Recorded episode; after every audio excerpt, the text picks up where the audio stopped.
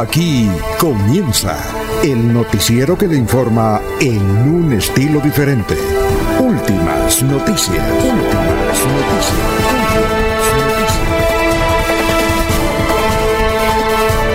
La información analizada por los expertos, sin sesgos, explicada con detalles, sin tanta carreta. Últimas noticias por Radio Melodía, también por Facebook y YouTube Radio Melodía. Director Alfonso Pineda Chaparro.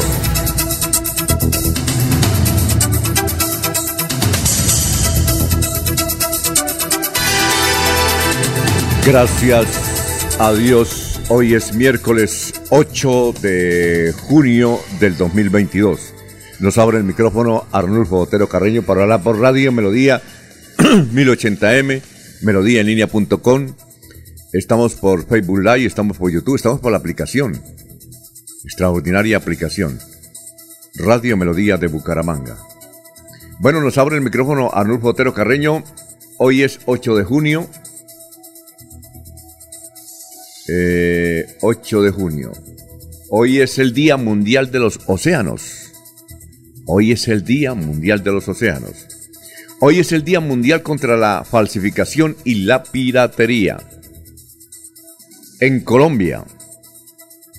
Hoy es el Día del Estudiante.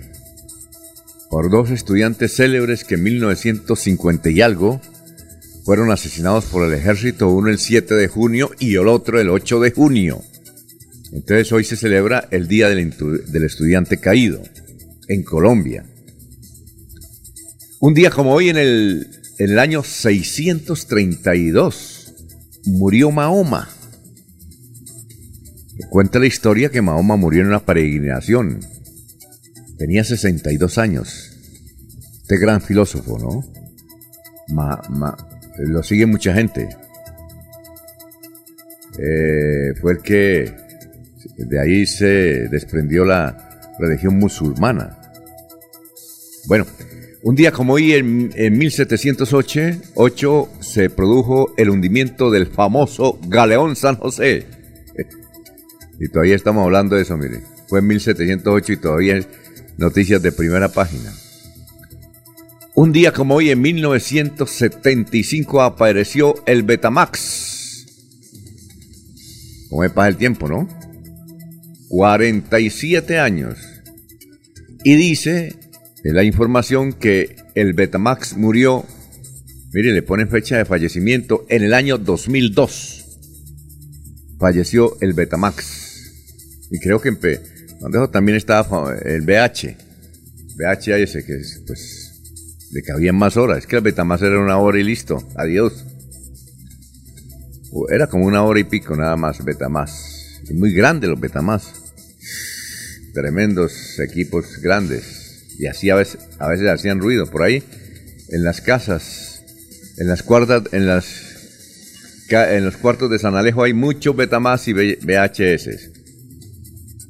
Bueno, vamos a saludar como se merecen nuestros compañeros que ya están en la mesa virtual aquí en Radio Melodía. Son las 5 o 6 minutos. Laurencio Gamba está en Últimas Noticias de Radio Melodía 1080 AM. Don Laurencio Gamba, ¿cómo está? Tenga usted muy, pero muy buenos días. ¿Qué hay de su vida, Laurencio? Pues bien, el saludo para usted, para el doctor Julio Enrique Avellaneda, para Eliezer Galvis, para Arnulfo Otero Carreño, pero hoy muy especialmente saludo para los hombres y mujeres que a esta hora se preparan para iniciar su, jornada laboral en el sector agrícola. Muchos de ellos se han reunido aquí en Neomundo, en otros sitios como palmicultores, cacaoteros, cafeteros, ganaderos, eh, paneleros y agricultores, unos petristas y los otros golfistas, pero cada uno en sus necesidades en ese océano del futuro que esperan en el campo santandereano. Todos trabajan para que nuestras mesas, nuestra comida llegue mientras ellos a esta hora, el campesino se prepara para esa jornada laboral que se inicia a las 5 de la mañana y termina a las 10 de la noche. Plan especial de seguridad opera en Bucaramanga por el partido de esta noche todo para garantizar la tranquilidad a quienes asistan a este evento del fútbol profesional. Y un plan especial opera en la ruta del cacao también para garantizar la movilidad como consecuencia de la afectación por parte de la lluvia. Los eh, cacaoteros y agricultores han presentado sus eh, necesidades al gobierno nacional y regional el padre Mario Cárdenas busca que las necesidades de García Rovira sean solucionadas de diversas maneras. García Rovira tiene futuro, dice el padre Mario Cárdenas. En sitios rurales que están afectados por la lluvia, los jóvenes estudiantes de Lebrijas echan la bicicleta al hombro para pasar y llegar temprano a sus sitios de preparación académica. Dicen, esto es una belleza llevar la bicicleta de todas maneras. El ministro de Agricultura, Rodolfo Sea Navarro, dijo en Bucaramanga que más de 270 mil agricultores han vendido sus cosechas a futuro. Esto les garantiza mejorar la calidad de vida. Y hoy hay fútbol. La Policía Metropolitana y la Alcaldía de Bucaramanga tienen un plan especial de seguridad. Precisamente aquí está tanto el comandante de la Policía Metropolitana como el alcalde de Bucaramanga. Para el partido que próximamente jugará Bucaramanga, a toda la comunidad bumanguesa, a toda la comunidad santanderiana y a todos los que habitamos esta linda región del país, por favor, ese ejemplo lo debemos demostrar con cultura ciudadana. Cada uno de nosotros debe ser un promotor más del juego limpio, de ser una, comunidad que verdaderamente es digna de imitar. Nosotros en este momento como Policía Nacional tenemos un alto componente policial para cubrir este evento, para cubrir las los ingresos, las salidas, el entorno. Tenemos todas las capacidades institucionales establecidas para cubrir este importante encuentro deportivo. En el fútbol profesional colombiano, Bucaramanga entre a una matriz del optimismo y no del pesimismo, que es lo que nos agobia en estos momentos. Tenemos que creernos ganadores. Tenemos con qué. Civilizamos la jornada laboral para el día de los, partidos que tenga el equipo, para que pueda ir toda la familia, los trabajadores. Estoy haciendo una invitación a los diferentes foros, a empresarios, a todos. Rodeemos el equipo. El equipo es de toda la Y yo creo que si logramos llenar el estadio, vamos a ser el jugador número 12 para que logremos en los 400 años la anhelada estrella para la ciudad para el partido que próximamente jugará Bucaramanga, a toda la comunidad bumanguesa, a toda la comunidad santanderiana y a todos los que habitamos esta linda región del país, por favor, ese ejemplo lo debemos demostrar con cultura ciudadana. Cada uno de nosotros debe ser un promotor más del juego limpio, de ser una, comunidad que verdaderamente es digna de imitar. Nosotros en este momento como Policía Nacional tenemos un alto componente policial para cubrir este evento, para cubrir los ingresos, las salidas, el entorno. Tenemos todas las capacidades institucionales establecidas para cubrir este importante encuentro deportivo. En el fútbol profesional. Muy bien, eh, son las 5 de la mañana, 10 minutos, ya tenemos oyentes. María T. Alvarado es la primera que se vincula. Dice buenos días, bendiciones. Debe, ser, debe estar en Barranquilla, ya siempre nos escribe de la costa. Gustavo Pinilla Gómez, otro que siempre es fiel. Eh, excelente día para todos. Labores campestres. Cordial saludo a todos, en especial al doctor Julio Enrique Avellaneda, cuyos comentarios engrandecen el, engrandecen noticiero. Sí, señor, hoy le tenemos gracias a Dios. Bueno, también un saludo para don Jairo Macías, don Ramiro Carvajal de Deportivos Carvajal, Aníbal Navas Delgado, gerente general de Radio Taxi Libres, que tiene el teléfono 634-2222. Un saludo para Lino Mosquera, Peliga, Juan José Rinconosma. Está eh, también Pedrito Ortiz desde la Ciudadela. ¿Quién más? A ver, vea, Rodolfo Hernández. Hoy está para Barranquilla. Hoy va a estar en Barranquilla, don Rodolfo Hernández. Se va a reunir con los empresarios. Un saludo. También nos saluda desde Yopal. Vamos a ver, desde Yopal, Casanare, Orlando Ramírez, que le ha enviado una pregunta al profesor Enrique Ordóñez. Don Orlando en Yopal, gracias. Y nos escucha Virgilio Rodríguez desde San Gil, vea usted. Estamos con un noticiero municipal e, e ¿cómo es? internacional intermunicipal, como dice don Gediondo. Eh, López López, muy buenos días desde Provenza. Igualmente Juan José Rinconoma, Benjamín Gutiérrez. Germán Mancipe, hincha número uno del Atlético Bucaramanga.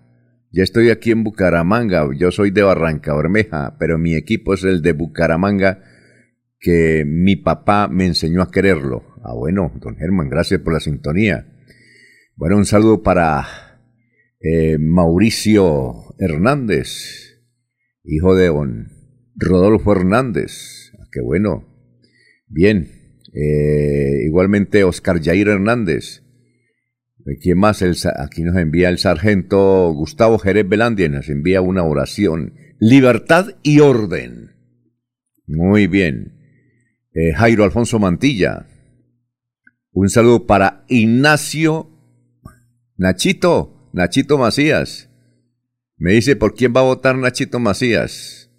Y ojalá que Laurencio esté sentado cuando diga por quién voy a votar. Sí, señor. Yo, decir yo le digo a Laurencio, mire Nachito Macías por quién va a votar para que Laurencio se siente y no le dé un yello. Bueno, eh, también Pedrito Galvis, Paulito Monsalve, Lucía eh, Mendieta, nos saluda de Pescadero. ¿Cuándo arreglarán esta carretera? Bueno, sí, aquí también estamos cada rato diciendo. Bueno, eh, aquí Johanna nos envía este mensaje, un abrazo que te envuelva el alma y te acaricie el corazón. ¿A ah, qué chévere? Manuel José Mejía Reyes, creo que este Barranca Bermeja. Manuel, usted como que está en Barranca. Muy buenos días, estamos pendientes de sus informaciones. Bien, vamos a saludar como se merece al doctor Julio Enrique Avellaneda. Julio Enrique Avellaneda está en Últimas Noticias de Radio Melodía 1080 AM. Bienvenido, doctor Julio Enrique Avellaneda, que aquí tiene muchos admiradores y gracias a Dios viene, viene porque tenemos muchas preguntas importantes para la democracia colombiana. Doctor Julio, ¿cómo está? Muy buenos días. Alfonso, cordial saludo para usted, para Arnulfo, para Laurencio, para Eliezer, para Jorge, para todos los compañeros en la red y por supuesto para toda, toda la amable audiencia de la potente Radio Melodía. Ayer me encontré con una cantidad de cacaoteros, estuvimos allá en... Don Laurencio no ha ido allá en el en Neomundo, qué cantidad de cacaoteros, todos prósperos. Alfonso, le tengo la muestra de cacao que nos entregaron ayer. Bueno, listo. Un saludo para un oyente fiel en la vereda Viricute, Ricardo Centeno y Abigail Jaimes. Hemos dicho todo el chocolate ahí en la finca. Eh, una, produce mucho cacao la vereda Viricute. Ah, un saludo para Doña Sara, que también produce cacao allá en la vereda Viricute. Ricardo Centeno. Igualmente Miguel Castellanos, este no es cacaotero, este es un barman que estaba en San Andrés Islas. Oiga, doctor Julio Enrique, una cosa, yo no sabía, hasta ayer me enteré. Un sitio para trabajar y, económicamente es muy bueno, nos dicen los, los, que, los barman que ayer estaban acá en, en la Federación de Cacaoteros, que estaban viviendo en San Andrés Islas Estaban ganando bien. Dice, no, allá en San Andrés se gana buen billete. Doctor Julio Enrique, pero yo no sabía que allá es como en Estados Unidos, a pesar de ser de Colombia un territorio, el colombiano no puede trabajar allá. Le dan cuatro meses. Es decir, eh, es mejor Estados Unidos porque en Estados Unidos le dan a unos seis meses. Allá en San Andrés Islas, yo no sabía si eso está en la Constitución, si eso es legal, pero me sorprendió, doctor Julio Enrique, que, que me dijeron, Ah, ah, porque estaban ahí atendiendo a los cacaboteros y me encontré con Miguel Castellanos.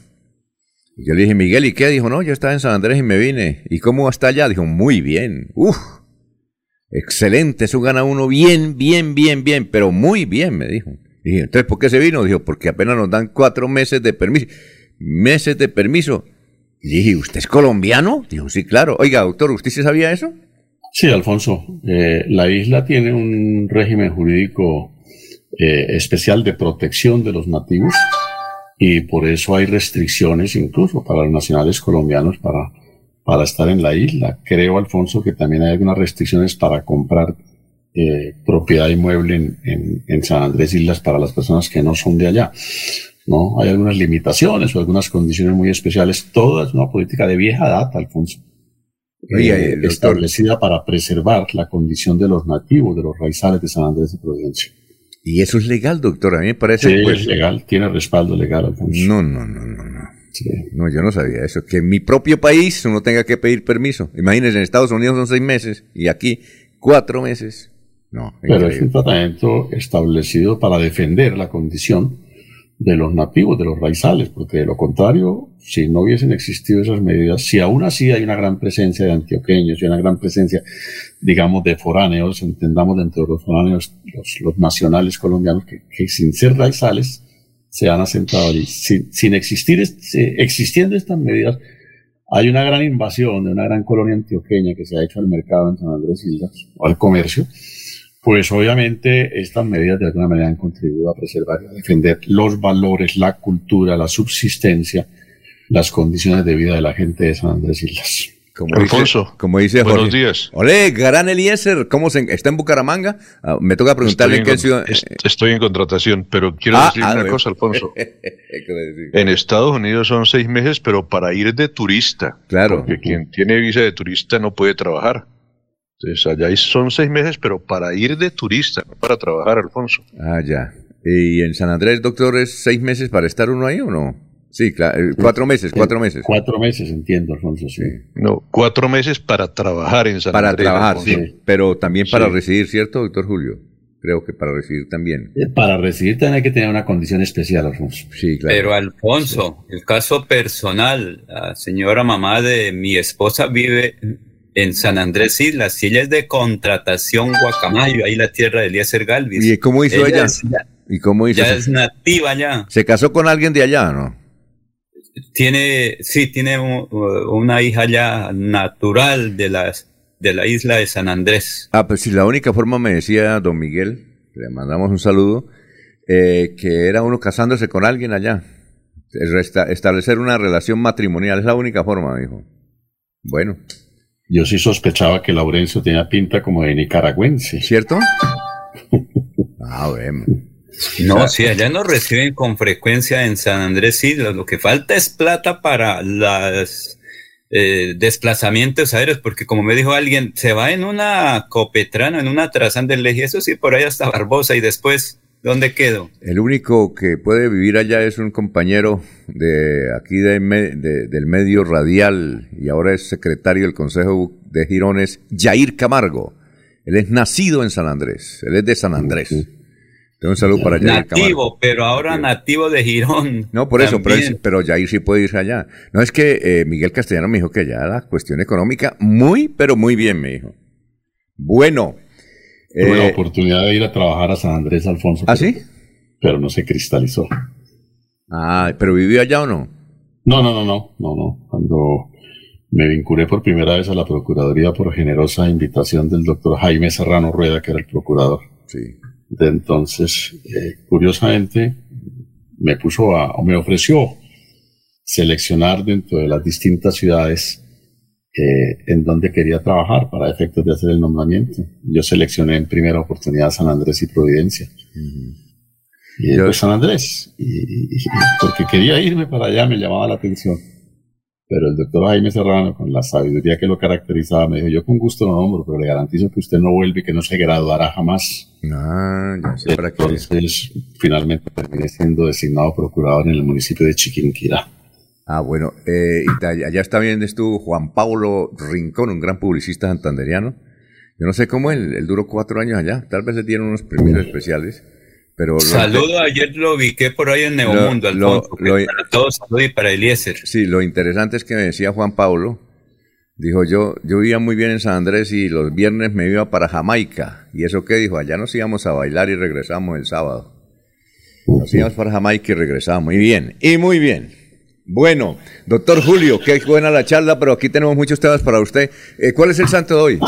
Pero Alfonso, eh, permítame a propósito de las efemérides que usted recordaba hace un instante, la celebración del Día del Estudiante Caído, justamente un día como hoy, 8 de junio. Se conmemora la muerte de varios estudiantes eh, con ocasión de sus protestas estudiantiles, por eso se llama el Día del Estudiante Caído, que aconteció que el 8 de junio de 1929 los estudiantes de la Universidad Nacional protestaban contra el gobierno de Miguel Abadía Méndez por la matanza de las bananeras. Y ahí fue muerto el estudiante en esas protestas, el estudiante Gonzalo Bravo. Desde entonces se, se- se institucionalizó en las universidades eh, como día de protesta de los estudiantes esa fecha. Y justamente un día como hoy, del año 1954, protestando por la muerte del estudiante eh, Bravo y protestando contra la dictadura de General Rojas Pinilla, los estudiantes volvieron a ser víctimas de la masacre, de masacres y de la represión oficial. Y ahí muere el estudiante Uriel Gutiérrez y 11 estudiantes más. Hubo 50 estudiantes heridos en una votación, en una eh, agresión y represión brutal del gobierno de Rojas Pinilla. Y en 1973, también un día como hoy, en el marco de las protestas, el Día del Estudiante caído en la Universidad de Antioquia, fue muerto el estudiante Luis Fernando Barrientos. Y aquí en Bucaramanga también por aquellos años, un estudiante de apellido Ariza, Alfonso. Sí, claro, Jorge Eliezer Jorge Ariza fue igualmente eh, asesinado por por la represión en actos de protesta del movimiento estudiantil. Por manera que hoy es el día del estudiante caído para conmemorar a quienes en protestas estudiantiles han sido víctimas de la represión. Eh, sí, yo recuerdo mucho eh, José Luis Arice, que yo muerto ahí en, frente al Colegio Santander, 1975, doctor. Sí, como no. Lo digo porque yo en ese tiempo estudiaba en el tecnológico y trabajaba en RCN. Y yo era el comité estudiantil de las de, la, de los huelgas. Y, y claro, entonces, y si, si más me echan de RCN, yo tenía que, como, no sé cuántos años, como, a ver, como 15, 16, algo así. Y si más me votan de RCN, pero cuando eso el doctor Carlos Ardila Lule me evitó que me echaran, don Jairo Sarabia, que le di una piedra porque yo estaba allá, y dije, pero yo qué hago? Yo soy estudiante también. bueno, Oiga, y Jorge, Eliezer Ariza, hermano de uno que fue gerente luego eh, de la empresa de aseo de Bucaramanga. Orlando Ariza, me parece que. Parece. Salud para él. recuerdo, Alfonso, para aquellas veces yo me encontraba de vacaciones, yo estoy en Bogotá, aquí en Bucaramanga, y, recuerdo que ese sepelio eh, dejó, protagonizó un acto que, que fue eh, célebre, porque la calle 35 de la ciudad, que tradicionalmente ha sido una vida de, de occidente a oriente, ¿no? Llamamos de arriba, de abajo hacia arriba, eh, el, el, la marcha de, del sepelio descendió por la calle 35 en, en contravía. Y eso pues obviamente provocó un caos vehicular en aquel entonces. Entiendo que el alcalde era Jorge Eliezer eh, perdón, Jorge Puyana, ¿cómo es el doctor Puyana? Jorge Reyes. Jorge, Reyes, Puyana, Jorge Reyes Puyana, que nos daba consejos, dice, mire, mi hijo, tal. Oye, él todavía vive, creo que Jorge Reyes Puyana todavía vive. Sí, creo que todavía vive, Alfonso, sí. Después en la Cámara de Comercio tuve la oportunidad de entrevistarlo y, me decía, bueno, pues usted se juició, me decía, al menos se mandó cortar ese pelo que parecía un, un hippie. Bueno. Bien, eh, doctor, eh, eh, aquí nos escribe Víctor Perdomo, de Quinta Paredes. Y nos dice don Víctor, gracias por la sintonía, don Víctor. Por su apellido pienso que es por allá, por allá del Huila. Víctor Perdomo nos dice que, doctor Julio, que un estudiante fue muerto el 7 de junio. El 7 de junio, sí. Y el otro el 8 de junio. Correcto, está en lo cierto eh, el señor Perdomo. El 7 de junio es muerto eh, eh, el estudiante Gonzalo Bravo en 1929. Ah, muy bien. Bueno, doctor, ¿y cuál es el santo de hoy? Hoy es el día de San Medardo, Ajá. santo francés Alfonso de los años 470 más o menos a los años 560. célebre obispo de algunas localidades francesas, tanto con anécdotas muy curiosas, ¿no? En alguna ocasión le fueron a robar una vaca, la vaca tenía una campanita y obviamente el ladrón desesperado, porque la, vaca al moverse, eh, pues obviamente la campana sonaba, no se la podía quitar y entonces el santo salió y le dijo no se preocupe por la campana, bien puede llevarse la vaca. Lo que le suena es la voz de la conciencia que le está ya remordiendo por, por la acción que está protagonizando. En otra ocasión, Alfonso, también unos ladrones asaltaron eh, su cultivo de ovejas, era apicultor, y entonces, pues obviamente las ovejas se alborotaron, comenzaron a picarlo. Dicen sus biógrafos que el santo intervino y calmó a las, a las abejas. Les dijo, tranquilo, llévese la miel, no se preocupe, que más adelante lo que le va a picar es el remordimiento por el robo y tampoco volvió a robar. Y así, célebre, porque trataba a los ladrones de una manera, si se quiere, un tanto un tanto pedagógica. Obispo de algunos poblados franceses, San Medardo, sacerdote de vida ejemplar, es el santo de los campesinos franceses, ¿no? Y de los cultivadores de la uva para hacer vino, de manera que hoy debe haber grandes brindis en los poblados y en las zonas rurales de Francia. Bueno, perfecto. Eh, John Betancourt, Betancourt nos eh, saluda desde Francia. Tolú, Francia. Gracias, John Betancourt. Son las 12.28 minutos allá. Aquí son las 5 de la mañana, 28 minutos. Eh, ¿Y cuál es la frase de hoy, doctor Julio? Alfonso, la escritora Piedad Bonet, haciendo algunas referencias, alusiones a la madurez o inmadurez política de la sociedad colombiana eh, expresa lo siguiente, que me parece eh, importante resaltar. Con falta de cultura política, tal vez el término preciso sea inmadurez, no me refiero a carencia de conocimiento, sino de espíritu crítico y capacidad analítica, de una racionalidad que equilibre lo meramente emocional, y también me refiero a proclividad, a dejarse seducir por promesas sin ninguna hondura, por el solo hecho de venir envasadas de manera tan atractiva como banal. Creo que la reflexión es válida para la coyuntura electoral por la que atravesamos. Extraordinario. Bueno, doctor Julio, vamos a unos, eh, vamos ya con eh, Eliezer, pero antes eh, aquí nos escribe Johan, no me entra el Facebook, ¿por dónde lo puedo escribir? Ah, por, pues la gente me escribe también por mi, ¿cómo es? El Twitter. Alfonso Pineda H, por ahí también me escriben mucho. Gracias, Johan. Eh, un saludo a Manolete, que nos escribe también ahí por el Twitter. Bien, eh, Eliezer, ¿cómo se encuentra entonces? Oiga, pero usted no estaba aquí ayer, me, parece haberlo visto ayer acá, Eliezer.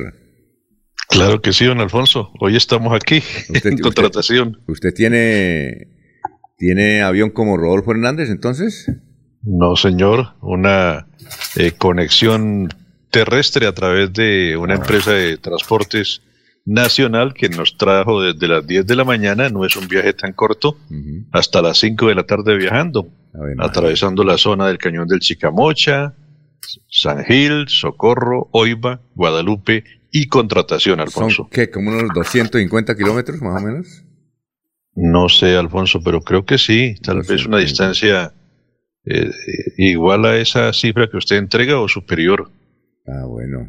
Eh, eso se, se recorre en, ¿En qué? En unos dos horas. En, una buena carretera directa, dos horas para ir a contratación. sí, en una buena carretera, dos horas, dos horas y media. Pero usted el Último, el, el, último tramo nuestro es destapado, 17 kilómetros, y en ese gastamos más o menos una hora y media, Alfonso. No. Bueno, sigamos votando por los mismos, Eliezer, ¿o yo? Antes de olvidarme, eh, doctora Avellaneda y Alfonso, tengo una frase para hoy. ¿Cuál es? Ayer viajé con mi compañera de vida, que es paisa. Ella había dicho que nunca iba a comer hormigas. En el viaje, unos paisanos de contratación me ofrecieron hormigas. Entonces se las, se las mostré y le dije, intente, intente. Dijo, no, yo no como eso, intente. Bueno, intentó comer hormigas y se comió unas 10, 12 hormigas. Logré la, el objetivo de que las probara. Y me dijo una frase, ella es defensora de los seres vivos. Me dijo una frase que me quedó sonando. Me dijo Eliezer, existiendo el maní salado, ¿para qué matan las hormigas? Está bueno, sí, sí, sí. Oiga, a propósito, tengo una anécdota de eso, don Eliezer, sobre las hormigas culonas. Vino, había una señorita Miss Universo de Estados Unidos que vino hace como 30 años. Una rueda de prensa en el Club Campestre. Menos mal que ya habíamos almorzado y hubo una rueda de prensa y ahí sentada en, en la mesa eh, antes de la rueda de prensa esto eh, don Guillermo León Gutiérrez. ¿Él ya murió o no? Yo creo que sí, ¿no? Guillermo León Gutiérrez. Sí, creo que ya murió, creo que ya murió. Le insistió tanto que comiera hormigas colonas, pero le insistió tanto que ya le dio pena y se comió las hormigas colonas. El asunto es que devolvió atenciones de una vez, recién almorzada, imagínese. Bueno. bueno, ahí queda ese dato. A, ella, a, a, su señora no le pasó eso. No, señor, ah, no, señor. las asimiló correctamente. Muy bien. Bueno, el clima en contratación, Alfonso, 14 grados centígrados, la máxima será de 27 grados en este municipio. En el municipio de Piedecuesta, 18 grados centígrados, 30 será la temperatura máxima. En el municipio de Florida Blanca, 18 grados centígrados, 30 también la temperatura máxima. En la ciudad del Socorro, en este instante, 18 grados centígrados, 32 será la máxima en el Socorro. En el municipio de Málaga tenemos 11 grados centígrados, llueve a esta hora en Málaga, 23 será la temperatura máxima de Málaga. En la ciudad de Bucaramanga tenemos 18 grados centígrados, temperatura máxima de 30 grados. En el municipio de Barranca Bermeja, 24 grados centígrados actualmente, 40 será la temperatura máxima del el puerto petrolero. En San Gil, en este instante, 19 grados centígrados, 32 la temperatura máxima de San Gil. En el municipio de Vélez, el clima actual 11 grados centígrados, temperatura, la máxima será de 22 en el municipio de Vélez. En Puerto Wilches tenemos un clima de 23 grados centígrados actualmente y la temperatura máxima será de 39. Para concluir, la capital del país, la ciudad de Bogotá, registra en este instante 10 grados centígrados y la máxima será de 22, don Alfonso. Bueno, vamos a unos mensajes, pero antes de los mensajes, eh, Aide Rincón Carvajal, doctor Julio Enrique, muy buenos días. Adrianita Tarazona, buenos días, señores Radio Melodía, que tengan un bendecido día. Gustavo Pinilla Gómez, entre Bucaramanga y contratación hay Eliezer, anote esto, 168 kilómetros, ¿yo? Sí, bueno, gracias a Gustavo, muy amable. 168 lineales. 168. Ah, bueno, en, línea recta, Alfonso. Sí, claro, 168 kilómetros. Pienso yo, sí. Eh, eso, se, eso en Estados Unidos son dos horas, ¿no? O menos. Sí, claro, ¿cierto? Sí, claro, claro, claro. Bueno. Pero Alfonso, ahí eh, la, recomendación, hasta hoy va, uno bien, ¿sí? En cualquier sistema de, de vehículo. La, la demora está a partir de salir de la vía principal y tomar hacia Guadalupe y luego hacia contratación. Tantas veces que hemos hecho ese recorrido, ¿no, Eliezer? Pues sí. Muchísimas veces, don Laurencio. Y el próximo 19 de junio sigamos votando por los mismos y verás que seguirán los 168 kilómetros, las cinco, ¿cuántas horas? Cinco horas, ¿no, Eliezer? ¿Sí? Partimos a las 10 de la mañana, llegamos a las 5 de la tarde con un conductor pata brava. No, entonces, entonces 5 más 2, 7 horas y pata brava. Siete horas. Ah. Sí, señor. Bueno, yo he hecho 20. 5 de la mañana, 35.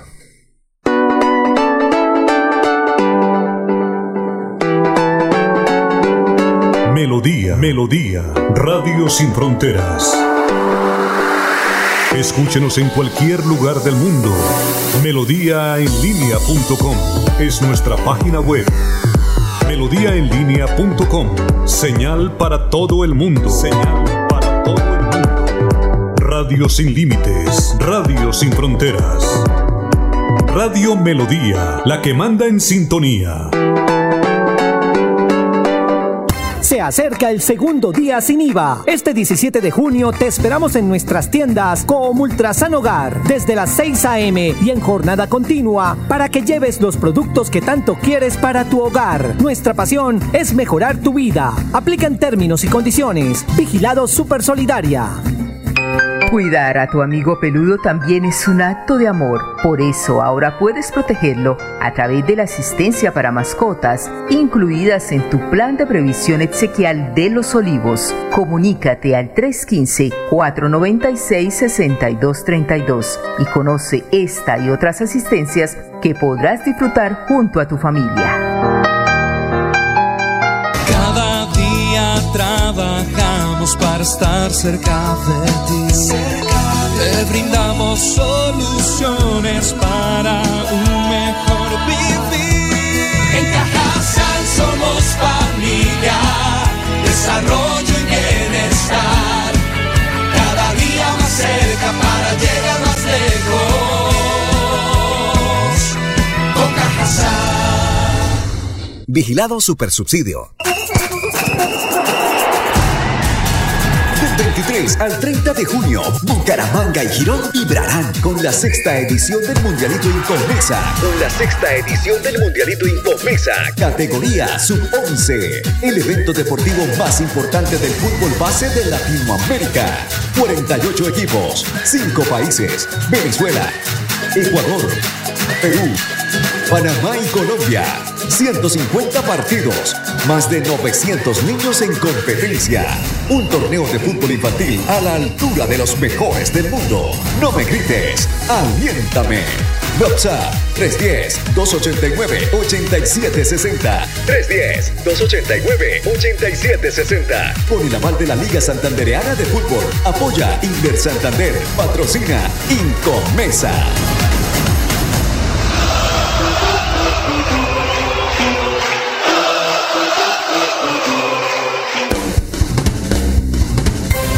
Se va la noche y llega últimas noticias. Empezar el día bien informado y con entusiasmo.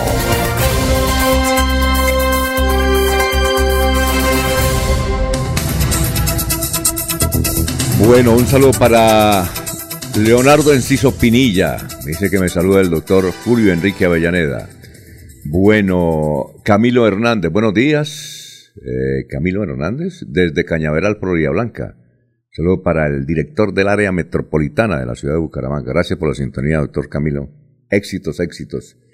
Eh, bueno, vamos con el pensamiento. Ahí ya está preparándose. Dura un día preparándose el doctor eh, Luis José, José Luis Alvarado.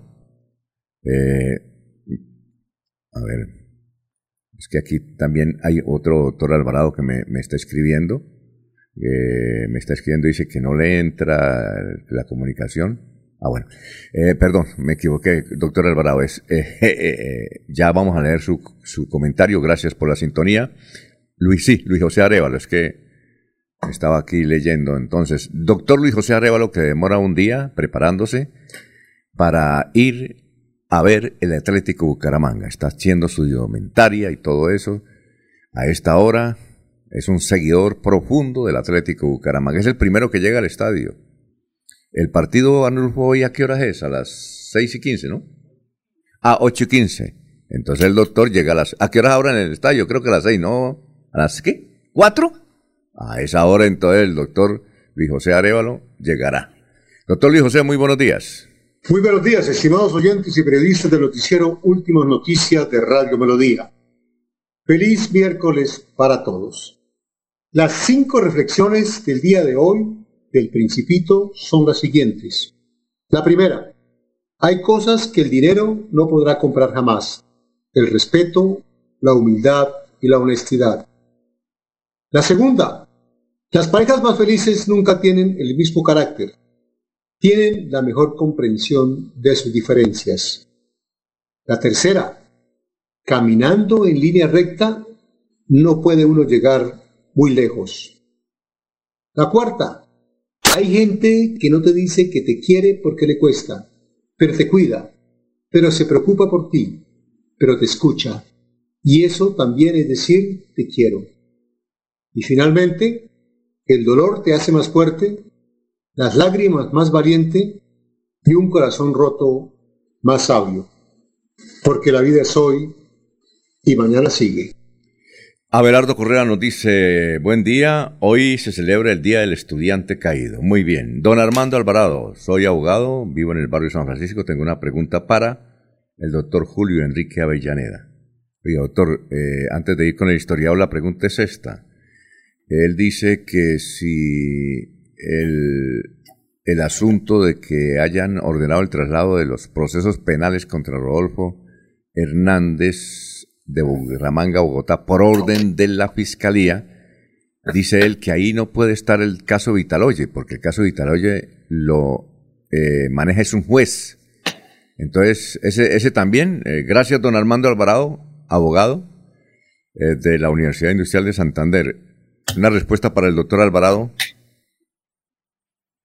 Alfonso, pero puede producirse la remoción o el desplazamiento del fiscal. ¿Ah, sí?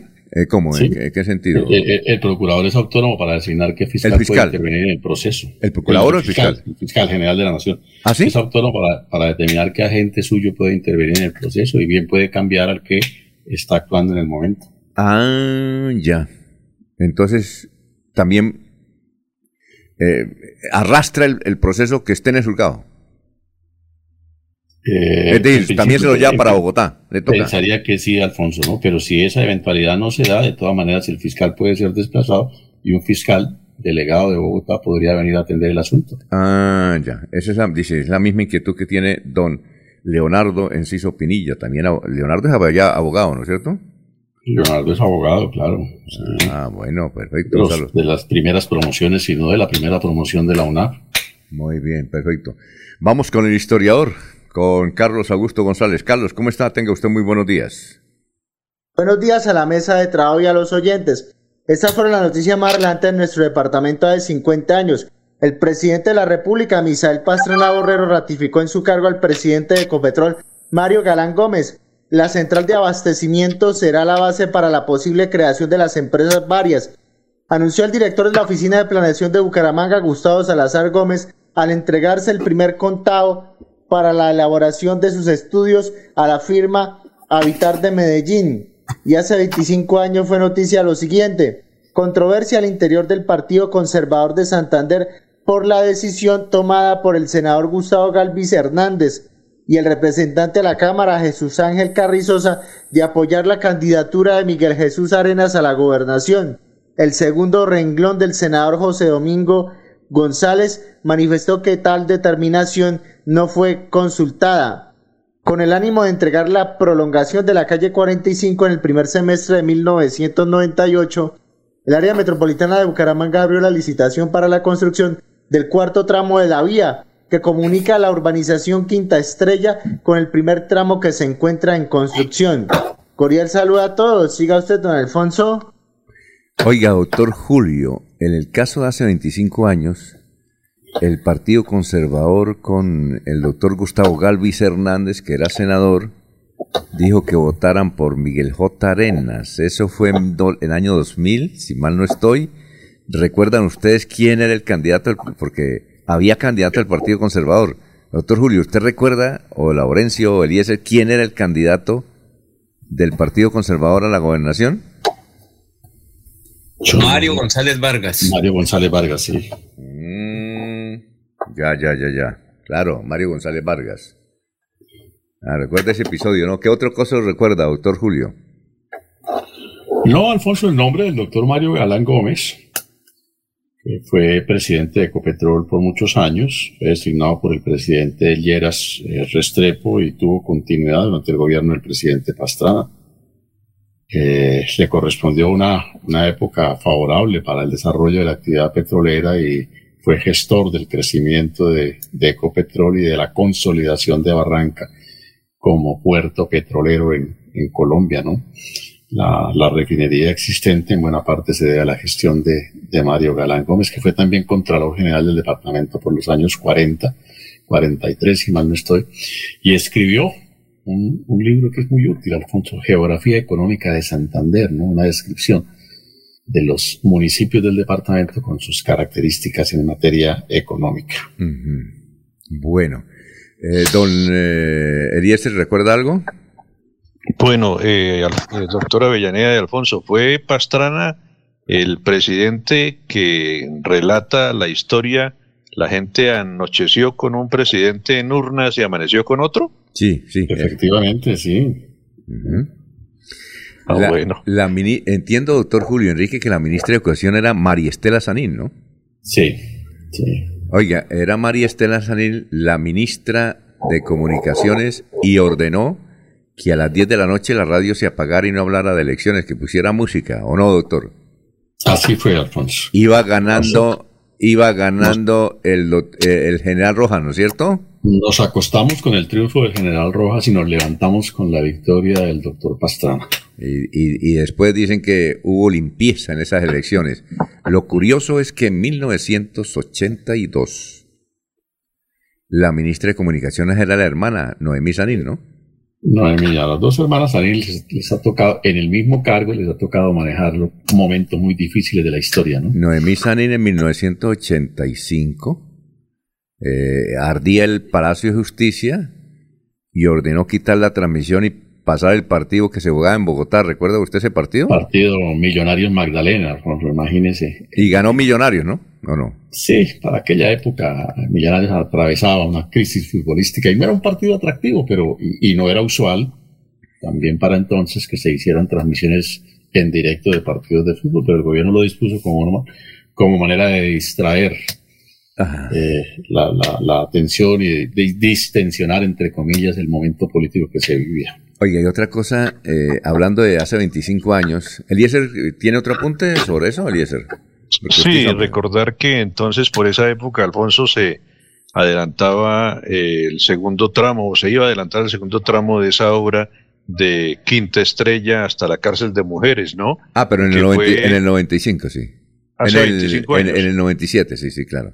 Que fue como un respiro para esa, esa única vía que, que era la vía de comunicación entre Bucaramanga y Girón, pasando por la embotelladora de Coca-Cola, eh, pasando por lo que es hoy los, son hoy los predios de, de la terminal. Era la única manera. Ahora ya hay varias conexiones con Girón, pero esta fue como una válvula de escape para, para ese cuello de botella que existía y que únicamente nos permitía llegar a Bucaramanga por el sector de la Salle, Alfonso. Ah, ¿Recuerda usted la pelea de esa vía? ¿Quiénes estaban peleando en público? ¿O no? ¿Alguien recuerda? No, no. Bueno, yo sí lo recuerdo porque pues estamos comiendo. Carlos Ibáñez. No, no, no, no, no, no. Eh, eh, antes de... Ambientalistas de la época. Antes, en 1990 y en el, 1900, en el 92, Jaime Rodríguez Ballestero era alcalde y Consuelo Ordóñez de Rincón era algo, no sé qué, qué creo que era a directora Inderena o gerente del Inderena. Ambientalista que era, para la época. Que era el Instituto Nacional de Recursos Renovables Inderena, 1900, 1992. Y Jaime Rodríguez quería que se construyera esa, esa obra. Y la doctora Consuelo se oponía. Y había unas peleas. Usted sabe el genio de Jaime Rodríguez, ¿no? Duro. Entonces bajábamos con la grabadora y le grabábamos al doctor Jaime. Y luego le grabamos a la doctora Consuelo. El picadito fue bueno, fue bueno. Y nos alimentó varios noticieros. Recordamos esa época. ¿Algo más, don Laurencio? Alfonso, hace 50 años era noticia la familia Galán, Galán, Galán Gómez, para la época que era, digamos, que siguiera trabajando con Ecopetrol por parte de representación de Misael Pastrana Borrero, que si uno revisa hace 40, 50 años era buena persona, pero si uno revisa ahora otras cosas, entonces mire que también Ernesto Samper Pizano es buena persona ahora, depende de donde estén. Pero hace 50 años la familia Galán era noticia como lo es hoy. Hoy la familia Galán, porque están apoyando por aquí a alguien de la región, entonces ya son malos. Pero bueno. de todas maneras, la familia Galán ha mantenido ese liderazgo, gustenos o no nos guste. Y lo otro tema bien interesante, yo creo que lo de Miguel Jesús Arenas Prada, eso era el nuevo, se llamaba Nueva Fuerza Democrática, que impulsaba, obviamente, desde la parte conservadora, Gustavo Galvez Hernández y eh, o sea, el senador, Carri el representante de la Cámara Carrizosa. Jesús Ángel Carrizosa. Señor. Jesús Ángel Carrizosa. Jesús Ángel Carrizosa Franco, eh, para la época, eran seguidores de Pastrana y Pastrana tenía muy buena amistad con Miguel de Jesús Arenas Prada desde el Consejo de Bucaramanga. Por eso fue esa decisión, yo recuerdo que para otros sectores fue muy caótico que el partido se dividiera y no apoyaran a Mario sí. González Vargas, que era el candidato de un sector del conservativo por, por, por hace eso. 25 años. Hay una anécdota que me recuerda aquí Lucía Paredes, que vive en el Playón.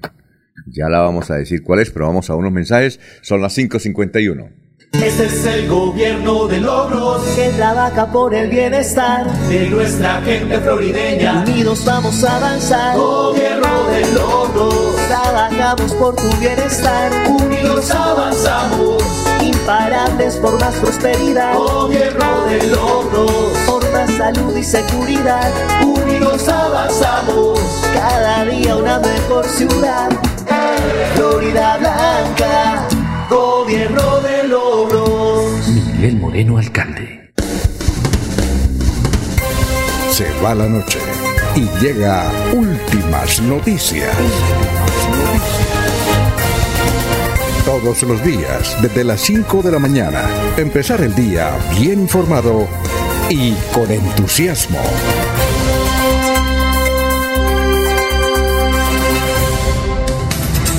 Muy bien, son las 5.52. Desde el playón nos escucha Lucía Paredes y dice, debe ser una señora ya, ya también de nuestra edad más o menos. Dice, les tengo, le tengo la entrevista que usted le hizo en Caracol a Hugo Gerrano Gómez cuando dijo que y se lanzó Miguel J. Arenas a la gobernación. Dijo, primero soy obispo de Bucaramanga que Miguel J. Arenas sea el gobernador de Santander.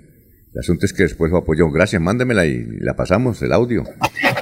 Eh, 553. Eh, antes de ir con la primera pregunta, doctor Julio Enrique, que tenemos ahí el audio de Fernando Londoño Hoyos, que es constitucionalista como usted, profesor de Derecho como usted, en las principales universidades de Colombia, que lleva como usted un bagaje eh, importante en materia de constitución que hace una grave, gravísima denuncia contra la democracia. Pero antes, antes quiero que don... ¿Ya está sentado don Laurencio? Sí, señor, tranquilo que la democracia permite todo y la política es muy dinámica, Alfonso. Uno o el otro, eso no hay alternativa. Nacho Macías, que es conservador desde que nació, y él únicamente vota por conservadores, ¿sabe por quién va a votar a la presidencia? H o P, eso no hay alternativa. No, él va a votar por Gustavo Petro. Por eso. Dijo, y, me llamó. Eh, Hernández o Petro. Me llamó ayer de la noticia y dígale a Laurencio que no me llame. Eso es lo que me dijo él. Que no ah, me llame. No, no, es que Voy a votar por Gustavo Petro. Voy a votar. Y se vino Lance Ristre contra Rodolfo Hernández. Le dije, no. No lo puedo entrevistar, Nachito, porque usted está muy bravo. Ah, no, sí, yo sé por qué. Bueno, yo sé por qué. Bueno, entonces, eh, doctor Julio, ¿preparado? Sí, Bueno, está en, en, su muy comentado espacio radial el doctor Fernando Londoño, constitucionalista, ministro del Interior. ¿Él fue magistrado o no? ¿No alcanzó? No, no alcanzó a ser magistrado. Pero es un hombre que le gusta analizar la Constitución, como usted dice lo siguiente, atención. Amigos, esta nota editorial es la más grave de cuantas hemos hecho en tantos años de estar con ustedes con nota editorial diaria en la hora de la verdad. Esta es la más grave de todas, porque estoy denunciando ante la opinión pública que se está cometiendo un prevaricato que va a cambiar el curso de la historia de Colombia, en cualquier sentido que sea. Un prevaricato es decir, una acción antijurídica, no puede ser fuente de derecho. Que en otras ocasiones se ha hecho lo mismo, no importa, se puede haber hecho mil veces. La mala costumbre no hace derecho. Les está hablando un profesor de derecho, no les está hablando un principiante. Y un profesor de ese derecho, de introducción al derecho. Se cuentan por centenares mis alumnos en todo el país que pueden decirles a ustedes cuánto derecho sé o no sé. La cuestión es la siguiente, que no vamos a tener seguramente una mayoría definida de votos en las próximas elecciones. No vamos a tener a quién elegir, porque uno tendrá más votos que otro. Pero el voto en blanco, interpretado de una o de otra manera, va a ser elemento decisivo. El nuevo presidente no tendrá legitimidad jurídica, no la tendrá, porque la constitución es clara.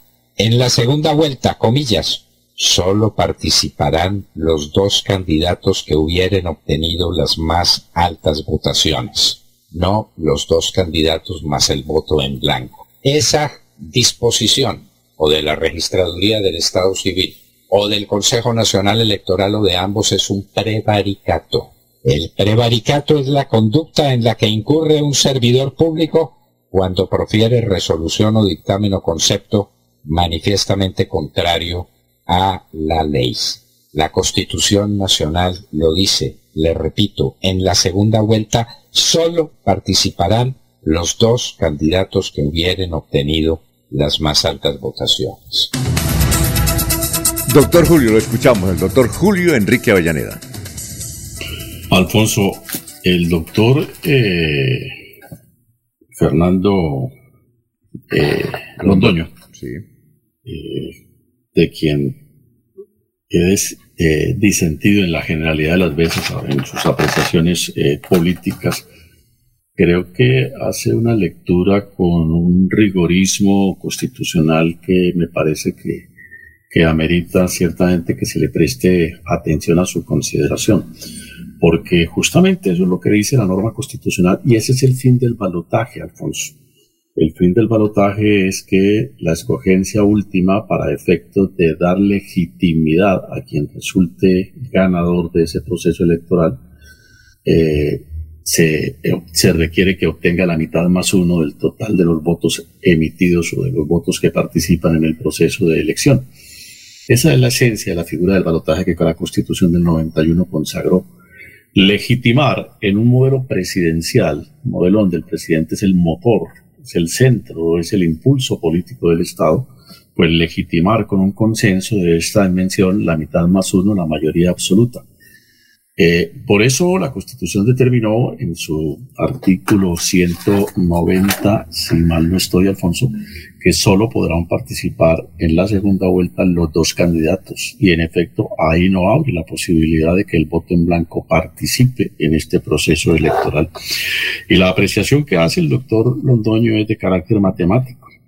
Un porcentaje del voto en blanco va a eh, hacer imposible que quien resulte ganador tenga el 50% más un voto, porque eh, va a minorar, a, menos que haya una mayoría aplastante de uno cualquiera de los candidatos. ¿no? Supongamos que uno tenga el 70 y el otro el 25% del voto en blanco, el 5%, pero esta es una realidad que a partir de las encuestas y de lo que se aprecia en el ambiente político del país no se va a dar. Todo lo contrario, lo que se presagia es una elección muy cerrada, con porcentajes ambos candidatos del 40 y pico por ciento, pero mientras el voto en blanco juegue en este proceso, eh, no va a ser posible que el ganador obtenga el 50% más un voto, es decir, la mayoría absoluta, lo cual en rigor constitucional ciertamente pone en riesgo la legitimidad de quien resulte elegido presidente de la República. Doctor Julio, entonces usted está de acuerdo con el doctor sí, Fernando Londoño. Analizada la norma con el rigor constitucional, sí. se precisa, eh, el doctor Londoño tiene en este sentido, en esta apreciación jurídica, tiene a mi juicio la razón. Efectivamente, el ganador, tal y como están las cosas, con el juego, con el juego del voto en blanco en este proceso, que además es, es un papel eh, inactivo, no tiene ningún efecto positivo el voto en blanco, ¿no? porque no obliga a repetir el proceso electoral. Tal vez lo consagró la registraduría, como lo estableció la registraduría, lo incluyó en el talento, como una posibilidad de permitir que ciudadanos que no respaldan ninguno de los nombres, a quienes no les resultan atractivos ninguno de los candidatos, participen en el proceso electoral en la idea de legitimar el proceso democrático nuestro, pero puede terminar deslegitimando la elección de quien resulte finalmente ganador. Bueno, eh, esto que da el doctor... Pero, doctor Julio. eh, un momentico, Laurencio. Eh, esto que da el doctor Julio, el doctor Fernando, es supremamente grave. En todo sentido, supremamente grave. Esto, esto es más... Es peor que una amenaza. Porque usted que es constitucionalista y que dice ha estado en contra de algunos eh, preceptos electorales, está diciendo que el doctor eh, Fernando Londoño tiene toda la razón. Además, usted Yo coincido, además, coincido- por eso. coincido en principio con él, Alfonso, en, la- el examen de la norma. Sí, yo, No. yo- eh, un profesor, un profesor me escribe aquí y me dice que hay un fallo de la Corte Constitucional que avala el voto en blanco. Claro que no nos dice si, si es eh, para la segunda vuelta. Para la primera se puede, pero no, aquí eh, existe algún fallo sobre eso o alguna norma, doctor. No. Eh, no recuerdo, Alfonso, si para la segunda vuelta, en términos tan puntuales con jurisprudencia de por medio, se obligue a que el voto concurse. Pero de ser así, de todas maneras, entraría esa posición jurisprudencial eh, en contravía con, eh, con el rigorismo de la norma que estamos comentando. Pues que prima la Constitución. Ahora, doctor, eh, ya vamos con Laurencio, vamos a abrir unos mensajes, pero mire, esto es supremamente grave, porque para nadie es un secreto que el que gane va a ganar por poquito.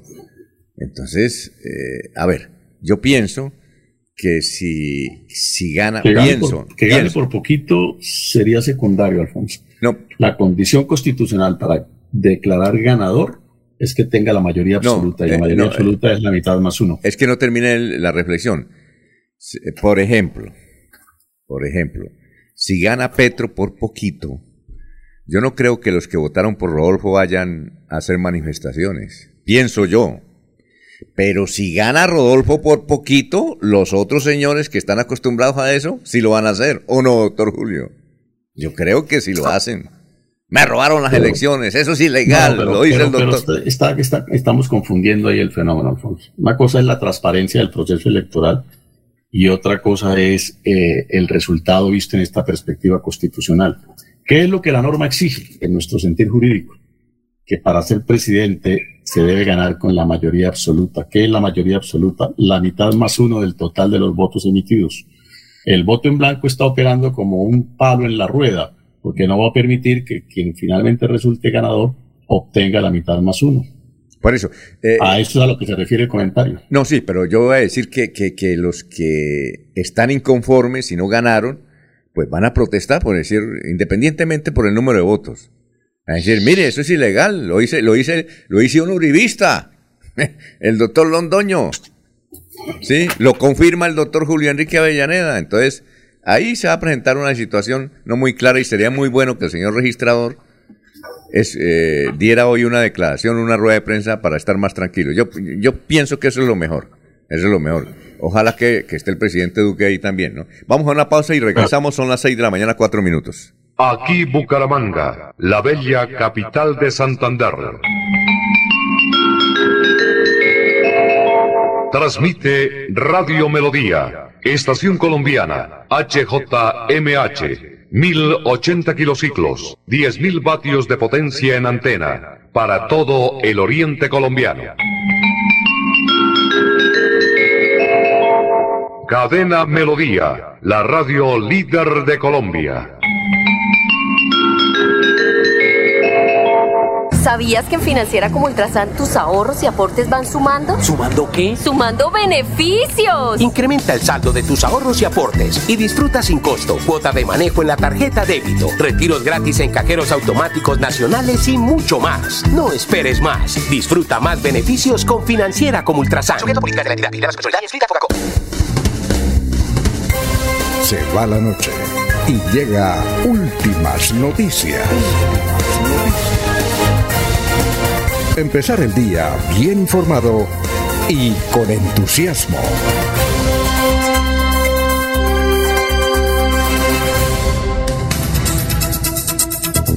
Muy bien, son las seis de la mañana, cinco minutos. Bueno, seguimos con este tema. Laurencio tenía una inquietud para el doctor Julio Enrique Avellaneda sobre, sobre esto que hay que darle trascendencia. El doctor Fernando Londoño es un hombre eh, muy respetado en materia constitucional. Es un hombre que está, vive en eso, vive leyendo, comentando. Eh, mucha gente no está de acuerdo en, eh, en los pronunciamientos políticos, está bien, pero en la cuestión de la constitución él es una autoridad. A ver, don Laurencio. Sí, un estudiante de hecho me dice lo siguiente, pero la primera vuelta es el 50% más un voto y el que ganaba. Si esa votación lo hubiese ganado Petro, sería el presidente en este momento. La norma es quien gane el 19 de junio, porque eso lo establece la constitución, que fue hecha obviamente por hombres y que conforme a la situación de Colombia. Si fuera en la primera vuelta, Petro era el presidente, porque eso es lo que dice Pero eso la norma. tiene, no entendemos. Pero la norma vigente Eliezer, ha sido, eh, perdón. no ha sido demandada y Laurencio, está vigente. Laurencio, no entendemos qué es lo que quiere decir usted. por eso, que para la norma del de la segunda vuelta es eso, quien gane, simplemente es quien gane por uno o por diez votos, eso no, no hay, sí. Es la que eso no- es que eso- eso no ha se- sido demandada y está vigente, entonces, ¿por qué hablan ahora? De perdón, ¿por qué hablan ahora de que eso no es lo legal? Si nadie la ha No, pero es demandado, que- no está suspendida. No, es que yo no sé. A ver, doctor Julio, ¿usted entendió? Trato de entender a Laurencio eh, Alfonso, pero lo que eh, nosotros consideramos es que la razón de ser de la figura del balotaje, es decir, que vayan a segunda vuelta los dos candidatos que tengan en primera la mayor, las más altas votaciones, no es otra distinta, la filosofía, la razón de ser de esa figura, no es otra cosa distinta que buscar una legitimidad del presidente de la República, ¿sí? desde el punto de vista de su aceptación dentro de los colombianos. Y esa legitimidad se tiene establecida que se obtiene cuando se gana con el 50% más uno de los votos. ¿Por qué en segunda vuelta, Alfonso, los dos candidatos? Cualquiera que gane, cuando el concurso, la competencia es entre dos, el que gane necesaria matemáticamente tiene la mitad más uno. Lo que pasa es que lo que decimos, el, al, al, jugar el voto en blanco, el voto en blanco puede afectar que se llegue a ese, a ese porcentaje. Es eso. Es Doctor la, Avellaneda. Sí, Laurencio. Alfonso, eh, para, pero- para, para pero, comentar eh, lo de Laurencio. Es que Laurencio, es que usted se discute eh, lo que el doctor Londoño es, dice, no debe ir el voto en blanco. Eso es. Esa es la discusión. Esa es la discusión. no, no. el voto en blanco, no, no. es que sí eh, debe no. ser contado. Es que la, la Claro. discusión, no, la discusión es si el voto en blanco es legal o no legal en la segunda vuelta. Así de sencillo. A ver, Eliezer. Por eso. Eliezer. Yo, yo interpreto, yo interpreto lo, interpreto lo que dice Laurencio en el sentido en que en la segunda vuelta es quien gane. En la segunda vuelta no se habla de, de la mitad más uno, creo yo, doctor Avellaneda. en la correcto, segunda vuelta el presidente es quien Correcto. gane la elección. Pero por eso les decía que la figura del balotaje, la razón de ser de que se establezca la segunda vuelta es procurar la legitimidad. ¿Y qué entendemos o qué entiende la Constitución por legitimidad? Que quien gane finalmente la condición de presidente haya sido avalado por la mayoría absoluta de los colombianos que participan en el proceso electoral. Y esa mayoría absoluta es el 50% más un voto. Sí, Eliezer, es que y como ese, hay dos ese candidatos. porcentaje es el que puede afectar el concurso del voto en blanco. Eh, Eliezer, es que necesariamente hay dos candidatos, el que gane debe tener la mitad más uno, o más dos, más tres, ¿no es cierto? Sí. Pues en la figura del balotaje esa es la idea, ¿no? Sí, claro, la mayoría. Lo que pasa, aquí lo que está alegando Eliezer es que eh, si va el voto en blanco, la elección es ilegal, según la Constitución, si va el voto en blanco, como evidentemente va a ir. Es eso. No, no, Alfonso, no es ilegal. Lo que hay es lo que se está haciendo una interpretación. Entiendo que eso es lo que quiere decir el, el abogado eh, académico. Sí, que sería, pero es que la legalidad es que quien gane ganó y se acabó. Si Petro es el presidente el 19, todo nos toca aceptar. Si el presidente es Rodolfo Hernández, el ingeniero, nos toca aceptar. Es que eso es lo que se está discutiendo, si es legal o no. Eh, La legalidad dice que el que gane y se acabó, porque Alfonso, lo otro es una interpretación en derecho. No sé si eso es lo que quiere decir tanto el doctor Londoño como el doctor Julio Enrique. En derecho una cosa y lo otro es la legalidad de los costumbres, usos que tenemos aquí en Colombia. No, yo lo que interpreto es que el doctor Londoño muy, muy claro dice, si hay voto en blanco, la votación es ilegal. ¿O no, doctor Julio? Yeah. Si hay, eh, eh, lo- la idea es la siguiente, Alfonso. Lo que leemos de la apreciación del doctor Londoño es que el juego del voto en blanco en esta segunda vuelta no va a permitir en un momento dado legitimar. Nadie dice que la elección sea ilegal, sino ilegítima la elección. La, la, la, la, la- ¿Cuál es la diferencia entre ilegítimo Sí, e ilegal? entre ilegal e ilegítimo, la diferencia, Alfonso, es que ilegal, ilegal es lo que se celebra en contravía de la ley. Ahora, no todo lo ilegal necesariamente es ilegítimo, no todo lo ilegítimo, mejor, necesariamente es ilegal. Aquí lo que se busca es la legitimidad. La legitimidad es el consenso, darle un respaldo suficiente de manera tal que en realidad de verdad, por haber sido elegido por la mayoría absoluta de los colombianos, el presidente termine convocando la unidad nacional, que es el título que la Constitución o la condición que la Constitución le da a quien resulte elegido presidente. Convocar la unidad nacional, simboliza la unidad nacional. Y eso se entiende justamente que es a partir del 50% más uno, es decir, de la mayoría absoluta. En todo caso, el que pierda va a poner las declaraciones a sonar del doctor Londoño y doctor, ¿qué autoridad define eso? Bueno, las instancias judiciales, ¿no? Para tal efecto que están consagradas en la Constitución. Consejo de El que Estado. pierde es tiene senador de la. República, Alfonso, sencillo. El que pierde es el senador de la República. No, no, no, es que yo no estoy, yo no estoy diciendo, no, Laurencio, es que yo no lo estoy, yo no lo estoy diciendo por eso, es que le estoy preguntando al doctor Julio Enrique que quién, quién dirime ese, esa discusión, exacto, qué autoridad, qué tribunal o qué, ¿sí me entiende? Eso es lo que le Sí. pregunto. Pero obviamente el que pierda va al Senado, ¿sí o no? ¿O no, doctor Julio? Pues va al Senado si lo acepta, ¿no? Sí, sí, lo acepta.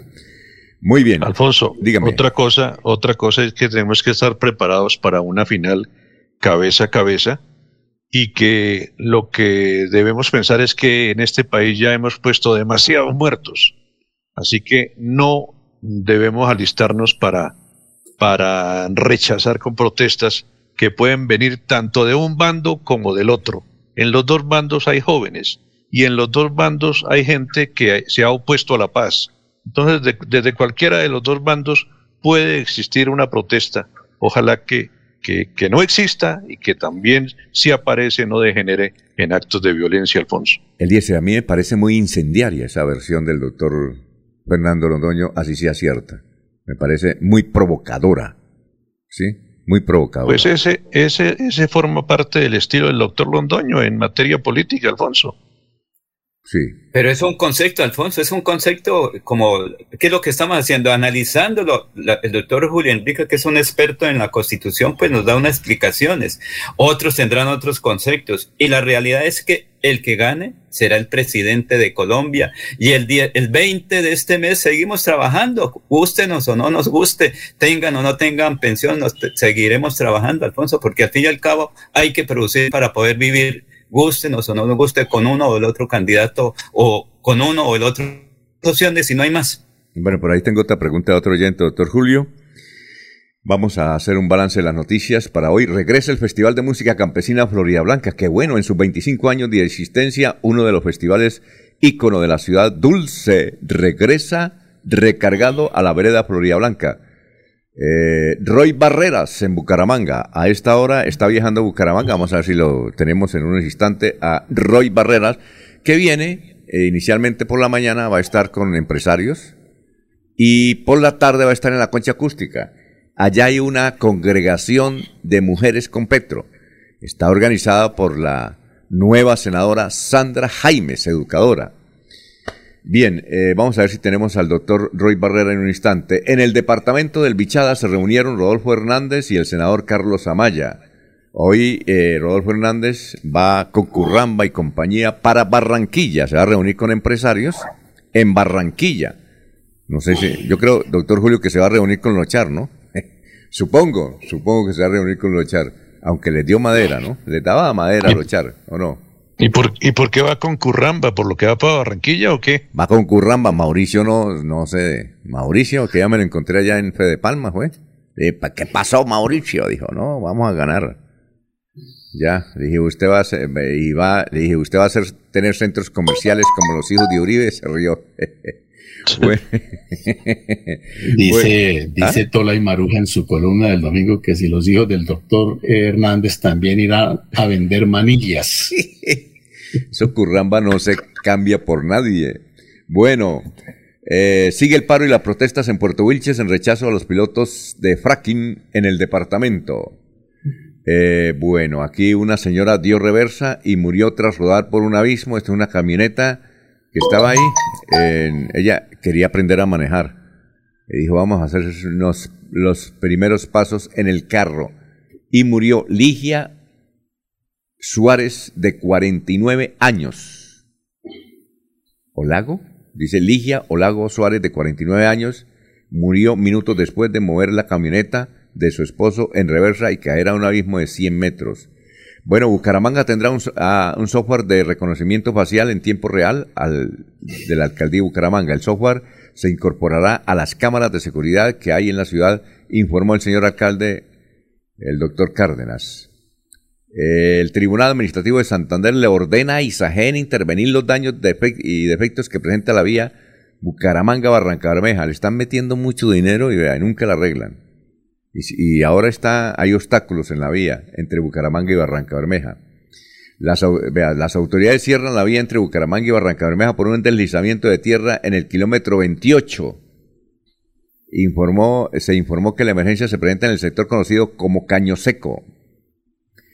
Eh, se salva última hora, a justo y bueno, le, le apareció un rescate. Son días claves para definir la suerte que correrán las tiendas justo y bueno cuyas deudas suman alrededor de 1.7 billones y, las, y las tienen en cuidados intensivos, pues las supersociedades ordenó su liquidación. Mañana el doctor Iván Calderón nos va a hablar de esta, de esta salvación a justo y bueno.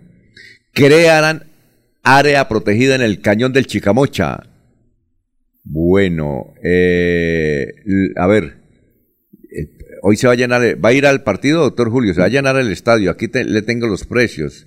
Está la, boletería agotada en Norte Baja, está la boletería agotada en Oriental, en Occidental General, solo hay Sur Baja, que vale 25 mil pesos la entrada, Sur Alta 30 mil, y hay Occidental Alta 80 mil. De resto, lleno, lleno, lleno, lleno.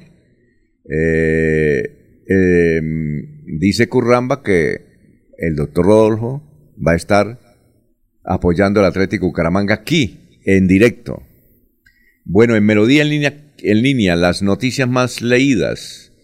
Instalarán cámaras de reconocimiento facial en Bucaramanga. 50 cadáveres están olvidados en Medicina Legal de Bucaramanga. El tiempo trae este titular mm, de Bucaramanga. Menor asesinó a su amigo tras pelear por un videojuego en Piedecuesta. Y en Vanguardia Liberal hay una crónica. Oiga, le han invertido tanto dinero a Cualago. Yo, me recu- yo recuerdo una inversión que le hicieron de un momento a otro, en una sola sentada. 5 mil millones de pesos. Ahí están votados. Ahí están votados. Y fue en la gobernación del doctor Horacio Serpa. Se dejó, se dejó convencer de los cacaos y metieron la pata. 5 mil millones. Sé que esos 5 mil millones se perdieron. No sé en el informe de vanguardia cuánto, cuánta plática más se perdió. Bueno, ¿eso no se llamará también corrupción? Bueno, Sí, eh. ¿ah? Sí, y nos sorprende también a propósito de la, de, de la línea de su comentario, la inversión del municipio de Bucaramanga en la rehabilitación del Parque Centenario. 11.148 millones de pesos van a enterrar nuevamente en el Parque Centenario, Alfonso, que en los últimos años ha sido objeto de dos remodelaciones. Eso es como poner una cereza en medio de un basurero, Alfonso. mientras no se reivindique la zona, mientras no se eh, eh, reavalúe socialmente, mientras no se supere la degradación urbanística del sector, todo lo que se invierta en el Parque Centenario es enterrar el dinero, Alfonso. Oiga, Nos parece por lo demás cuantiosa, excesiva. La suma a invertir, casi más de 11 mil millones de pesos, Alfonso. ¿no? Más de 11 mil millones de pesos. Pues eso es una suma que, que puede uno, lo uno pensar realmente qué es lo que se va eh, seria y ciertamente hacer en el parque. Que de cualquier manera, de cualquier manera puede ser una sucursal del cielo mientras esté en un sector que no sea rehabilitado socialmente, urbanísticamente, toda inversión que allí se haga es perdida. La política debe ser una política de renovación urbana que comprende la rehabilitación de todo el sector, Alfonso. Porque lo demás es lo que le digo, es colocar un postre para adornar un basurero. Ese centenario está encantado, doctor. Le voy a contar una anécdota. Hace unos 15 años, Gerardo Díaz, el dueño de Ferretería Díaz, yo fui a hacer una entrevista, no me consiguió la entrevista, pero me invitó un tinto. Y le dije, y me dijo, bueno, ¿cómo le parece este proyecto? Le dije, ¿cuál? Dijo, "Vo- voy a construir un edificio de apartamentos en pleno Parque Centenario, calle 31 con carrera 18. Yo le dije, eso es un fracaso, doctor. Dijo, no, señor. No, señor. Le dije, bueno, le, le doy la publicidad. Dijo, no necesito. Yo sé que ni no necesito publicidad para venderlo. ¿Usted sabe cuál es? Usted lo ha visto, ¿no? Sí, sí. Vale, quedado. Años después, recibí llamada de una niña secretaria, me dijo, señor Alfonso Pineda, señor, ¿será que usted puede venir a las nueve de la mañana a hablar con el doctor Gerardo Díaz? Le dije, listo, yo me alegré. Preparé, me preparé, dije, tal vez hay contrato de publicidad, alguna cosa, me, mucho, me, dañó el- me, me arregló el día.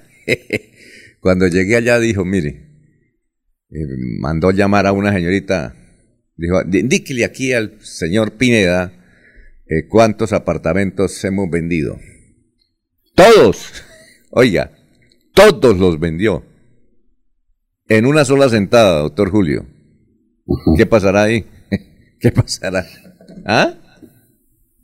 ¿Ah? Eh. Encantado ese edificio, no sé. ¿Ya? Vendió todos apartamentos. No necesitó publicidad ni nada. Y en ese sitio, imagínese. Y ahí están. Yo no sé qué, yo no sé qué tiene eso, doctor. Luego comentamos el asunto con el que fue integre- fue luego gerente. Usted lo debe conocer. ¿Cómo es que se llama? Se me olvidó, amigo. Él se retiró como gerente ahí. Fue directivo del acueducto. ¿Sí lo conoce, doctor Julio? No. Bueno, se me olvidó. ¿Cáceres o no? Bueno. ya me Jaimes. Jaimes, Jaimes, Jaimes, el doctor Jaimes. Bueno, vamos a una pausa, doctor, porque aquí hay una pregunta, son las 6 y 22.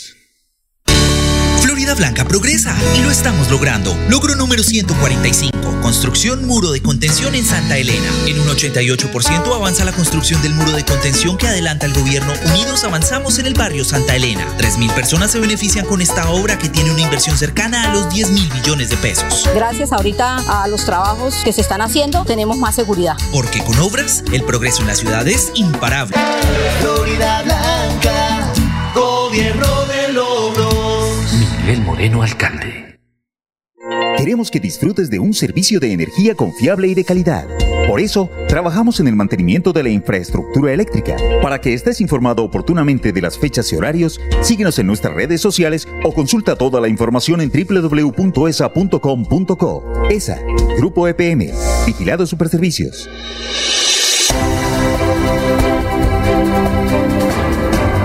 Información y análisis. Es el estilo de Últimas Noticias por Radio Melodía 1080 AM.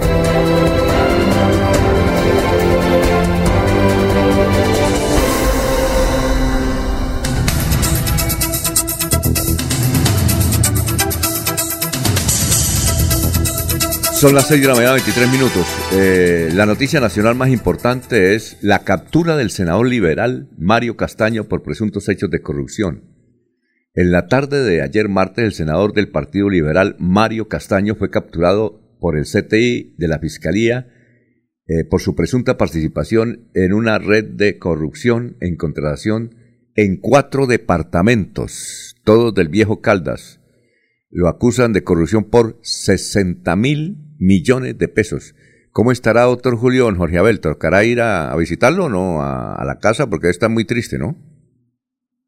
Debe estar muy afligido, ¿no? Por supuesto. Es un gran animador de esa campaña política y este suceso lo debe tener muy, muy golpeado. Bueno, y hay un artículo, una, eh, eh, hay un artículo, dice, ¿qué pasará con la curul del senador Mario Castaño tras su, cap- su captura?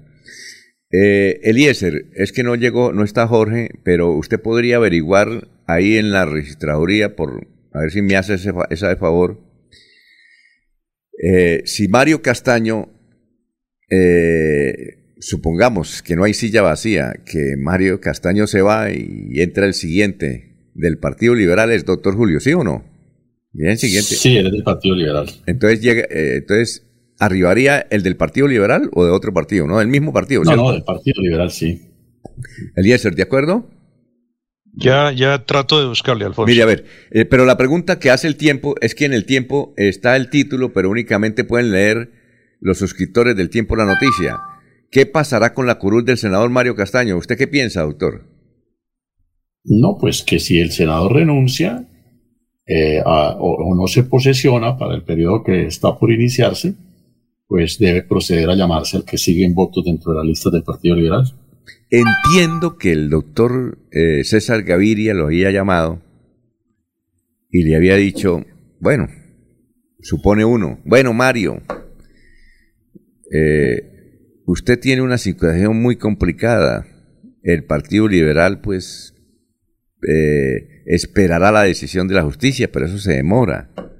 Pero sí usted puede ayudar al Partido Liberal, no posesionándose como senador. Porque si usted se posesiona como senador, pues eh, esto perdemos la curul por silla vacía, ¿no? Porque si él está posesionado, lo captura, se pierde la curul. Yo creo que Mario no le hizo caso y mire, la fiscalía le ayudó al doctor César Gaviria porque ahora no se puede posesionar, ¿no?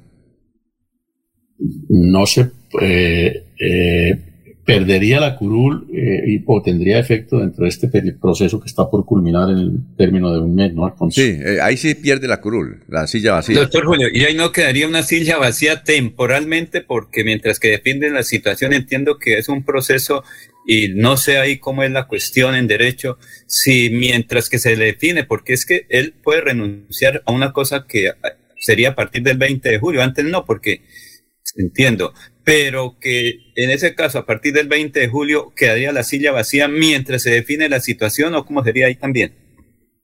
No, la silla vacía operaría para el periodo que está por terminar. ¿no? que termina ahora el 20 de julio. Eh, en este momento el Congreso está en sesiones hasta el día 20 de junio. Eh, hay periodo de sesiones ordinarias. Y, se instala el nuevo Congreso el 20 de julio. Los efectos de la silla vacía, en mi sentir, operarían para el periodo que está por terminar. Sí, porque eh, como está Pero la detenido, decisión como no el- es por la elección de doctor Julio, pero la decisión no es por la actual elección, no fue por hechos anteriores, sino que tendría vicios de corrupción. Pero, a ver, Laurencio, eh, le repito, el efecto de la medida que se pueda adoptar por la justicia eh, en contra del senador eh, Castaño produciría la consecuencia de la silla vacía en el proceso que está por terminar, no dentro del proceso que no se ha iniciado.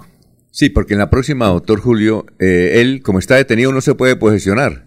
Sí, no, Entonces- llaman al que, al que, al que haya ausencia, Sí. haya ausencia absoluta y en consecuencia. ¿Cuánto tiempo le dan, doctor, para que posesione? Es decir, se empieza el 20 de julio y Si el 20 hay, de julio no se posesiona, pues proceden a llamar a quien corresponde. ¿de una vez o hay un, diga, ustedes esperan 15 días, 20 días, un mes? ¿O no? ¿Es de una vez? No, Alfonso, que recuerde, la norma impone que quien no se, quien no se posesione del cargo, eh, pues eh, se procede a llamar a quien siga en, en el orden. Pero ¿no? ¿y la posesión es el 20 de julio o no? El 20 de julio es el día que se instala el Congreso y que se posesionan los congresistas. Ah, entonces llama, O- eh, o podría eventualmente decir, supongamos que por una razón de enfermedad no pudo concurrir a la posesión, pero tendrá que presentar una excusa que justifique la inasistencia al acto de posesión. Aquí lo que hay es una circunstancia de vacancia que obliga a llamar a quien eh, ocupa, eh, a quien sigue en votos de acuerdo a las eh, fijaciones que haga la registraduría. Eh, do- eh, Pero, doctor Julio, eso no es por muerte o por incapacidad, porque ahorita es por un proceso jurídico, no es una norma legal No, vigente. también, le- también la suerte, las definiciones jurídicas pueden constituir vacancias eh, absolutas, ¿no? Porque si es condenado, si es privado de la libertad, si se está en una circunstancia dentro de las que contempla la ley, pues no podría asumir el cargo. Ahora, doctor Julio, ¿él renuncia y pasa eso a la fiscalía o no? Podría pasar a la fiscalía, sí, efectivamente. Él renuncia y pasa a la fiscalía. Ahora, eh, Pero mientras, el caso, mientras ejemplo, viene Eliezer mientras viene, mientras viene Eliezer, ¿Eliezer ya tiene el nombre? ¿O no? No, no encontré, Bueno, Alfonso. mientras- Solamente aparece. Alfonso, solamente aparece. Solamente aparece el dato como una silla vacía para el Partido Liberal, pero no aparece nombre de, de quién lo reemplazaría. Estoy dándole por todas, por todos lados la vuelta Ah, a los sistemas, pero no, no encuentro el nombre del posible eh, reemplazante del, del senador Castaño. Que tiene que es ser, del que tiene 15 que o ser, 16 de la lista que sigue. el- sí, tiene que ser del Partido Liberal. 10. Mientras llega a eso, hay que recordar una cosa. Eh, ayer eh, pasó toda la noche en el búnker de la fiscalía. Lo curioso es que la sesión eh, donde él estaba participando, eh, estaba participando, eh, es la comisión de as- donde está el presupuesto. ¿Qué comisión es esa, es esa doctor? La el Senado. cuarta. Eh, bueno, entonces, eh, eh, él tenía el cargo que antes tenía Bernabé Celis, ¿no?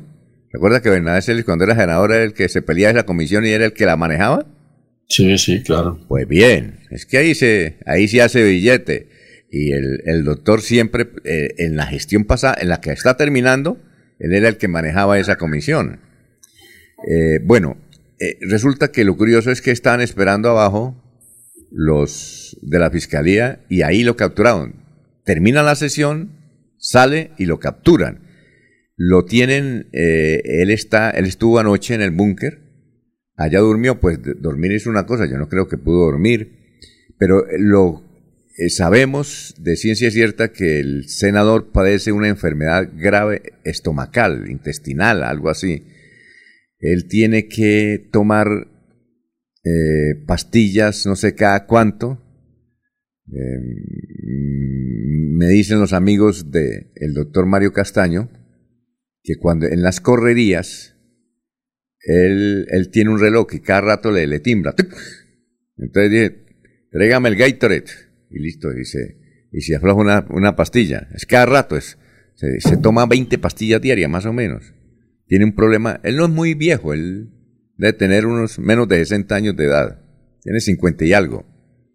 Pero, pero padece una enfermedad. Yo creo que por el estrés de la política, ¿no, doctor? Porque para dominar las elecciones en cuatro departamentos, tener contratos en cuatro departamentos, y estar acusado de haberse afrijolado 60 mil millones, ¿a uno le da estrés o no, doctor Julio Enrique?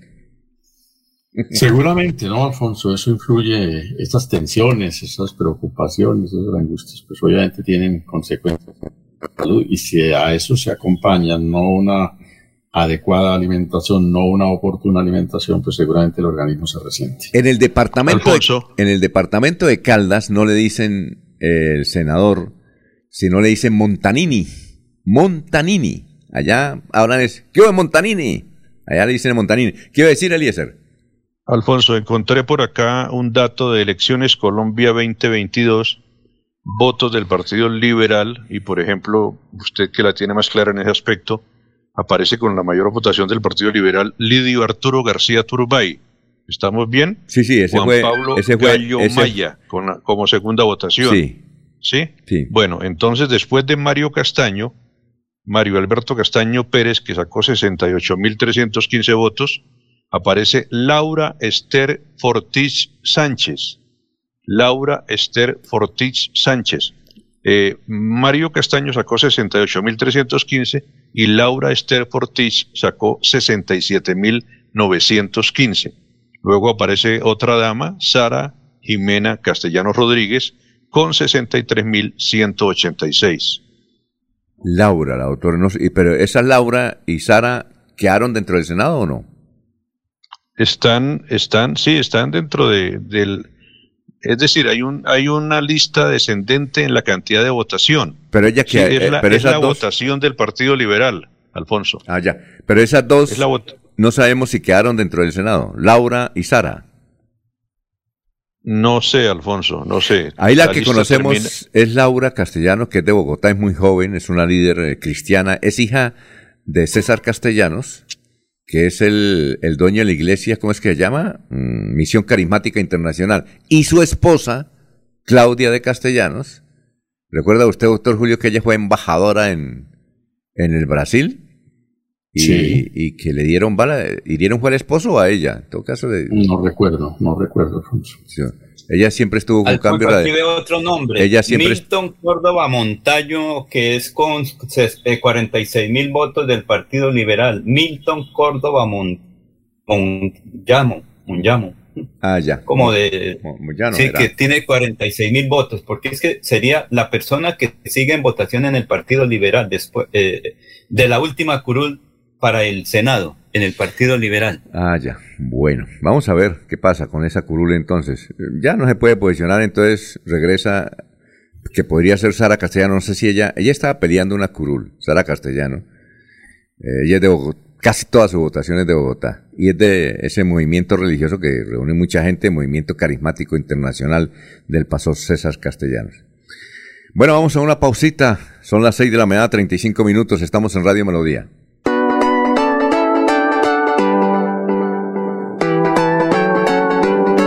Melodía, Melodía, Radio Sin Fronteras.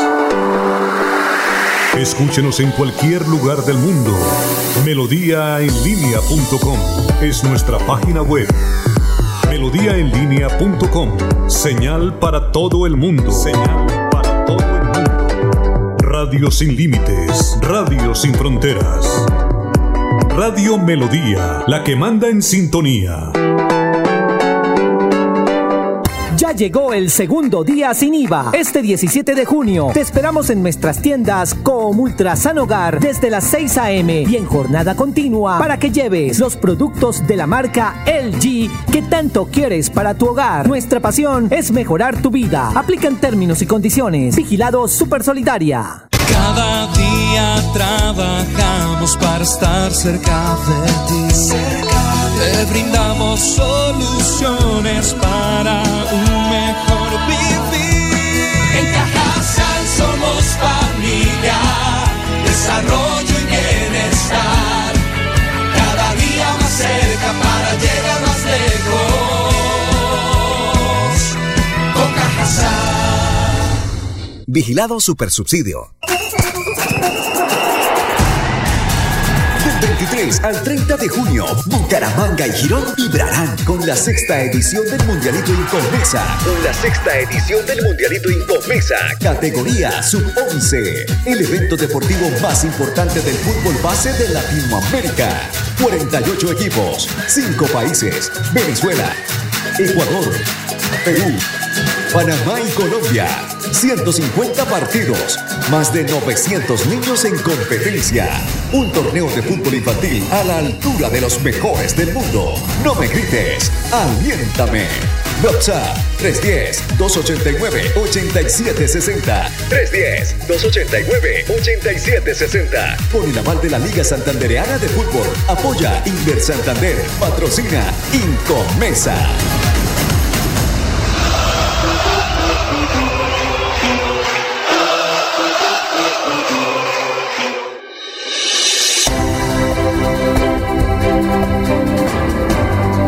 Información y análisis.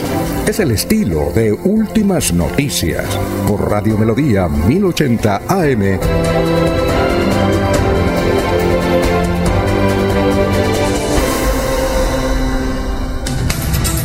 Bueno, son muchos los mensajes, pero vamos a leer este de Edgar Solier Milares. Dice que buen debate o jurídico sobre las elecciones. Eh, bueno, y también nos indican eh, los, eh, las causales por la cual hay silla vacía. y los concejales, los congresistas perderán su curul por violación del régimen de inhabilidades, por la inasistencia en un mismo periodo de sesiones a seis reuniones plenarias en las que se voten proyectos de acto legislativo, de ley o moción de censura. Eh, tercero, por no tomar posesión del cargo dentro de los ocho días siguientes a la fecha de instalación de las cámaras o a la fecha en que fueren llamados a posesionarse. Cuarto, por indebida destinación de dineros públicos. Y quinto, por tráfico de influencias debidamente comprobados. Las causales 2 y 3 no tendrán aplicación cuando medie fuerza mayor. Bueno, ya está ahí Sabino. Sabino, ¿cómo está? Tenga usted muy buenos días. ¿Cuál es la tendencia de hoy? Buenos días, Alfonso, a nuestros oyentes y seguidores. Pues precisamente una de las tendencias es Mario Castaño. Han venido ustedes hablando sobre el tema. Este es un escándalo pues nacional. Esperemos que eh, se siga trabajando y que la justicia actúe pues como debe ser para aclarar la situación, porque es que el caso no es menor. El, en este caso mm, implica al senador Mario Castaño del Partido Liberal, eh, como ustedes han comentado, nada más y nada menos que por 60 mil millones de pesos y como titulan algunos medios, era una red criminal prácticamente de saqueo del erario, es decir, calculado. Los afectados departamentos de Caldas, Cauca, Chocó, Risaralda, Tolima y Valle del Cauca. Es decir, eh, lo que se advierte también, y me parece curioso, es que dicen que es que ellos tenían la información, qué recursos hay, en dónde invertir, y ellos manejaban la contratación. Pero yo que sepa, eso lo hacen, por no decir el 100% de los políticos, pero digamos quienes están en el Congreso se la pasan es en eso, a ver en dónde hay recursos, a ver cómo pueden meter mano, pues en eso se la pasan. Si es por eso, pues además debería estar más de uno allí ya capturado por las, por las autoridades. Y precisamente ese es el debate que hay en el país, el tema de corrupción. Y, y ha empezado otro debate y a propósito del tema de corrupción y es en qué campaña está el senador Mario Castaño.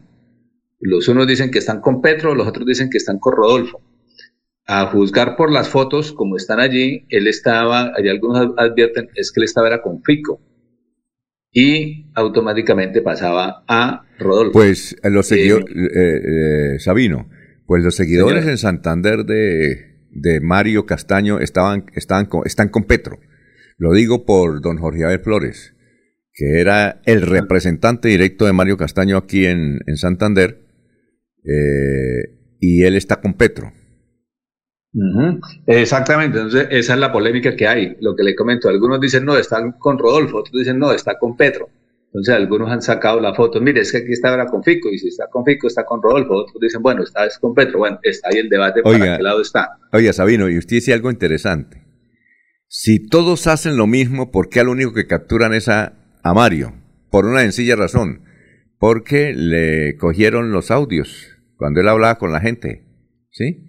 Y ahí hablaba de chanchullos. Entonces eso es como cuando ah, a un amigo... Dejó la ¿Ah? Dejó la evidencia. Sí, claro, hay evidencia. Eh, recuerdo yo que cuando... Pero Sabino, cuando- porque fue denunciado, porque es que generalmente la gente dice roba, pero nadie hace la denuncia con pruebas, porque es que por aquí alguien me dijo, Laurencio, usted es un ladrón, le dije, pero con pruebas, porque yo no, no tengo ninguna investigación de la, por robo. Dijo, ah, no, pero es que eso es lo que dice la gente. Le dije, ah, bueno, pero me lo comprueba, porque de resto yo soy inocente. No, sí, entonces todos, eh, eh, Sabino, eh, los senadores hacen eso, bien pendiente de los contratos. Es más, la razón de ser de los senadores es eso, estar pendiente de los contratos, a ver cómo van ahí, cómo voy yo. Entonces, lo que pasa es que a este señor le descubrieron el asunto. Exactamente, quedó en evidencia. Obviamente, la, la razón principal de los congresistas, tanto de Cámara como de Senado, para que es que muchas veces a los colombianos se nos olvida, la razón de ser de ellos es legislar, es su función. Eh, al estar pendiente de las regiones, sobre todo Cámara, eh, algunos entonces van a mirar los contratos, qué se puede hacer y demás. De la forma como se maneje, pues pueden estar o incurrir en situaciones como esta. Obviamente hay quienes, hay quienes, eso sí es cierto, sin pruebas, pero es algo evidente, pues más de uno va allí por el CBI, así como dice Alfonso. Y eso es también parte, pues, digamos, de la cultura nuestra. O sea, la corrupción se vuelve costumbre y parece normal. Ese es el, el tema. Ay, Sabino, ahora- Sabino, a mí me decía un Señor. a mí me decía un senador, eh, yo estoy de acuerdo que, que nos quiten el sueldo. ¿Por qué? Dijo, no, porque es que la gente piensa que nosotros vivimos de eso. Nosotros vivimos de los cupos indicativos. Doctor Julio, usted, usted, eh, pero yo no sé cómo es que se manejan esos cupos. Antes mana- manejaban era auxilios. Doctor Auxilios Julio. parlamentarios. Sí, doctor Julio, ¿qué son cupos indicativos? ¿Doctor Julio está ahí? Bueno, mientras viene el doctor Julio, es que ellos manejan... Pues el cupo indicativo es unos recursos que dan a cada congresista senador para invertir en las regiones del país o en sus departamentos. Lo que ocurre es que mucha gente ahí vive, ahí se viviría de eso, pero legalmente no debe ser así. La norma Pues constitucional no, dice que oiga, ellos deben gestionar. no, de- con no, no, proyectos. no, no debe ser así. Pero ellos viven de los cupos indicativos, que son miles de millones de pesos. El sueldo es... Pero no hay la denuncia, el, el sueldo... No, no. Pero no hay el- la denuncia. No, no, no. El sueldo, el sueldo ni lo miran. Eso lo pueden ahorrar. poquito. ¿O no, Sabino? Claro, es que el, el que piensa que es que un congresista o más de uno que ya tiene maña de corrupto, cuando se lanza al Congreso, no lo hace por los 30 millones que se va a ganar. Eso es nada, eso es para los dulces. Es decir, lo pueden donar. Son los están de fondo lo que pueda conseguir. puede donar. Pero es que hay unos que dicen, yo dono el sueldo. No pasa nada, eso ni se dan cuenta. Se dan ese lujo. Entonces nuestros congresistas anteriores, por ejemplo, la doctora Flores Enaide, que ha hecho un gran esfuerzo y llega al Senado, entonces ella cómo se puede calificar. Ah, no, eso sí. Eso toca, toca que usted le pregunte a ella, ¿no? A ver, Sabino. No, porque la cuestión es para todos, Alfonso. Entonces, el uno como el otro No, tiene estamos la misma hablando capacidad. los congresistas mañosos. De los congresistas mañosos no van al Congreso por el sueldo, van es por otros intereses. ¿Ve? Obviamente hay otros que lo tienen clara y van a legislar. Otros la tienen clara y van a gestionar, a presionar al gobierno nacional, llamémoslo así, de presionar al gobierno nacional, mira que hay una región necesita inversión. Pero otros van, además de que necesitan inversión, pero venga, déjeme el cupito, yo manejo y yo saco ahí mi parte. Oiga, Ese es el, sí. Sandra Jaimes, por ejemplo, que a es una me- docente, que, que ella no pensó ser senadora, dijo, vamos a ir en lista, Bueno, y ahora es bueno. senadora. Bueno, ya sé que ya es, ya es el- eh, como dice el Sabino, el comportamiento de cada cual. Oye, doctor Julio, ¿ya está ahí? Sí. ¿El doctor Julio? ¿O Eliezer? A ver, Alfonso, Doctor. Julio, a mí me parece que los cupos indi- indicativos son más atractivos que los auxilios que, que utilizaban los parlamentarios antes, ¿o no? Eh, Alfonso, eh, la figura, eh, si puede llamarse figura, es distinta, ¿no? Porque el origen del recurso eh, eh, tiene, tiene el, el recurso nace de fuente diferente. En el auxilio parlamentario el congresista lo creaba, disponía, asignaba el rubro. En el cupo indicativo él ya viene en el presupuesto que el gobierno presenta. Sí, solamente que el gobierno lo adjudica a determinado congresista para que haga el manejo que todos sabemos. Exacto, muy bien, que todos, que todos sabemos. ¿Eliezer qué iba a decir? Eh, Alfonso, que hoy no hemos eh, citado el tema del, del, tracking que nos anuncia todos los días eh, Jorge por su ausencia. Sí, ya, ya lo iba a hacer, sí, claro. Apareció el dato, un verdadero empate técnico. Gustavo Petro 47.8 arriba, Rodolfo Hernández 47.1 y el voto en blanco 5.1 es un eh, resultado que entrega el grupo de RCN. Sabemos cuál es la tendencia del grupo RCN. Eh, tal vez este juego, no sabemos qué busca este juego del, del tracking eh, hasta el día que tengamos la elección presidencial. Pero ahora los presenta en un verdadero empate técnico. 47.8 Gustavo Petro, Rodolfo Hernández 47.1, Alfonso. Imagínese, el, domingo 19 con, con ese resultado, ¿cómo, se hará ahí? Eso es lo, tremendo, ¿no, doctor Julio? Sí, es, esa medición, Alfonso, es oportuno para insistir en la claridad a propósito del comentario del doctor Londoño. Justamente ahí se observa cómo el voto en blanco, así sea un porcentaje mínimo, no permite que ninguno de los dos tenga el 50 más 1, que es la filosofía del balotaje que se introdujo en la Constitución colombiana como manera de legitimar el, eh, eh, la elección del presidente a partir del consenso de mayoría absoluta de los colombianos. Es esa la discusión, puramente técnico-constitucional. Muy bien, eh, sigamos con Sabino. correcto, sí, para continuar, el, el, asunto es el siguiente. ustedes ya planteaban el tema, el de la silla vacía, si aplica o no. Pues en este caso, ya hay algunos que advierten si la decisión jurídica sale en contra del el senador Mario Castaño, es un hecho claro de corrupción y por ley aplica silla vacía. Lo que pasa es que se podría venir otro caso de corrupción que es lo que conocemos en Colombia como la jugadita, ¿no? Y la jugadita que en última son actos indebidos, pero bueno, porque puede optar y el Partido Liberal tendrá que pensar allí qué hacer. Una, que renuncie, puede ser. ¿No? Para que lo pase la fiscalía. Dos, no posesionarse ya como nuevo senador, para que dé paso entonces a, a la persona que le sigue en votación. Pero lo cierto es que de fondo es que es un hecho de corrupción. Debería aplicarse si por transparencia se trata y si no hubiese jugaditas de las que sabe el Partido Liberal y algunos de sus militantes, pues le toman el pelo a la justicia para no perder la curul. Pero esas jugaditas también son hechos de corrupción. Ahí está claro, esto es un acto de corrupción. Si se llegara a comprobar que efectivamente el señor Mario Castaño es culpable y lo sancionan, habría silla vacía. Esperemos a ver entonces qué sucede. Y el, y el otro. Similar a lo que ocurrió en Santander con el congresista que lo capturaron y declararon silla vacía y no. Santander perdió una curul o no. Sí, claro, por eso. Es que ahí está el asunto, porque en algunos casos aplica inmediato y en otros no. Además es la situación. Pero en este caso el Partido Liberal está en riesgo allí de perder una curul y vuelve y queda mal, pues el Partido Liberal con sus congresistas, con sus representantes, en este caso en el Caldas.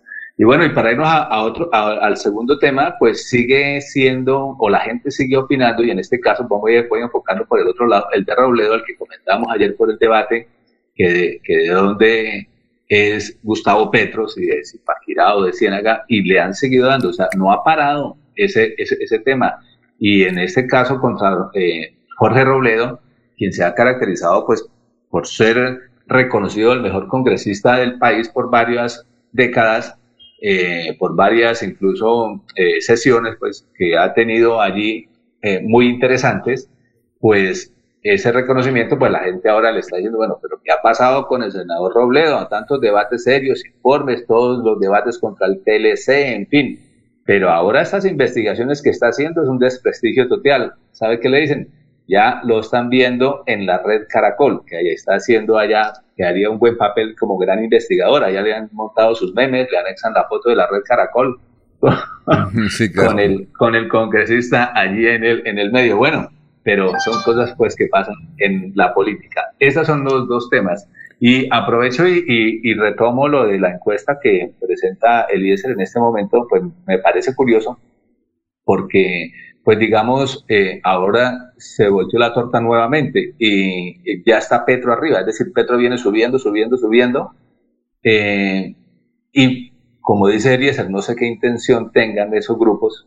Obviamente la intención es clara, es manejo de información, pero han tenido que aceptar que Petro está arriba. Y para que acepten ellos que Petro está arriba, o por lo menos empate técnico, en mi concepto, en mi criterio muy personal, es porque Petro va ganando y va a ganar. Así de sencillo. No porque yo vaya a votar por Petro, advierto, ni porque... Sabino. Simplemente son matemáticas. Sabino, no se le haga raro que mañana suba Rodolfo, pasado mañana eh, suba Petro, eh, dentro de tres días suba Rodolfo, eh, dentro de cuatro días baje, baje Petro. así la estoy tomando, por lo menos así, así la estoy tomando yo, Sabino. Mm. Es el manejo. Ah, Alfonso, es lo que tengo por hoy. Muchas gracias, Sabino, muy amable, éxitos. buen día, ¿no? Bueno, que estén muy bien todos para la invitación permanente para que nos sigan en las diferentes redes sociales, en Facebook, en Twitter y toda la información centralizada en www.melodiaenlinea.com. Buen día. Doctor, vamos, doctor Julio, vamos a una pausa, pero antes le dejo esta preguntita que nos envía Juan Nicolás Silva Reina, o preguntica no, una información. A ver, qué papel y lápiz, doctor Julio. Dice, a pesar de que el voto en blanco no tiene efectos jurídicos, sí aparecerá en la tarjeta electoral para la segunda vuelta presidencial, de acuerdo con la sentencia C490 del 2011 de la Corte Constitucional. C490 del 2011 de la Corte Constitucional. Son las 6 y 53. ¿Necesitas dinero con urgencia? Adelanta tus metas con la prima de Financiera como Ultrasan y listo. Justo cuando lo necesitas. Anticipa hasta el 100% de tu prima. Fácil y rápido. Tasa de interés preferencial. Solicita ya tu crédito y acelera tus metas. Escucha Últimas Noticias por Radio Melodía. Últimas Noticias por Radio Melodía. La que manda en sintonía. Eh, bueno, mm, doctor Julio. Sí, Alfonso. ¿Entendió la pregunta que nos manda un oyente? Eh, sí, Alfonso. A ver, venga, se la repito para que los oyentes también tengan en cuenta eso. Eh, y agradecerle al doctor Nicolás. Ah, bueno, se me perdió. Ya. dice, ay, se me perdió. Es que es que como, como se baja tanto, va rodando. Pero usted le entendió, ¿no? Que hay una sentencia que dice que del 2011 que el voto en blanco va en segunda vuelta. Sí. A ver, Alfonso. Eh, es necesario hacer la siguiente precisión. La sentencia a la que se refiere el oyente, cuya participación y aporte agradecemos, eh, fue una sentencia emitida por la Corte en cumplimiento de la función de control constitucional eh, previo que debe hacer a las llamadas leyes estatutarias eh, esa ley estatutaria fue la que eh, reglamentó o determinó la llamada eh, reforma política sobre la organización y funcionamiento de los partidos y los movimientos electorales en el año 2011 justamente. la Corte es una revisión de la constitucionalidad de esa ley.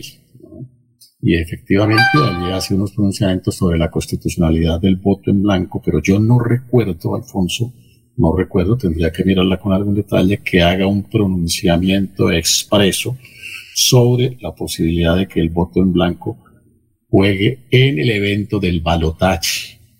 Sí, sobre ese punto exacto no recuerdo, tendríamos que mirar. ¿Para mañana le parece bien? Para, sí, sí, sí, y si el oyente tiene el extracto puntual, le agradecería a título de información, de ilustración y de aporte al debate que nos eh, indicara el párrafo en concreto sobre, sobre este particular, ¿no? pero aún así, Alfonso, pero aún así, suponiendo que la Corte, suponiendo que la Corte haya avalado de manera puntual el voto en blanco en la segunda vuelta, no deja de ser menos válido el cuestionamiento. Porque si la filosofía del balotaje, que es lo que decimos, ¿por qué, qué se precisa para ser presidente en primera vuelta? Tener mayoría absoluta. Como no la tienen, la Constitución dice practiquemos el balotaje, es decir, a segunda vuelta los dos candidatos porque lo que necesitamos es legitimar que quien gane tenga mayoría absoluta.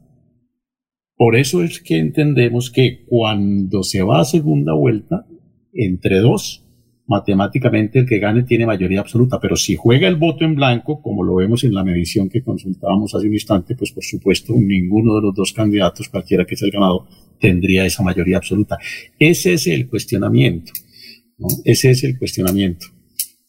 No estamos discutiendo sobre si la elección es legal o no legal, es la legitimidad que finalmente tenga el presidente de la República. Si es legítimo, con un 40, si tiene legitimidad política, es decir, consenso mayoritario de la sociedad colombiana con un 48%, o se precisa el 50%, como entendemos en la filosofía del balotaje.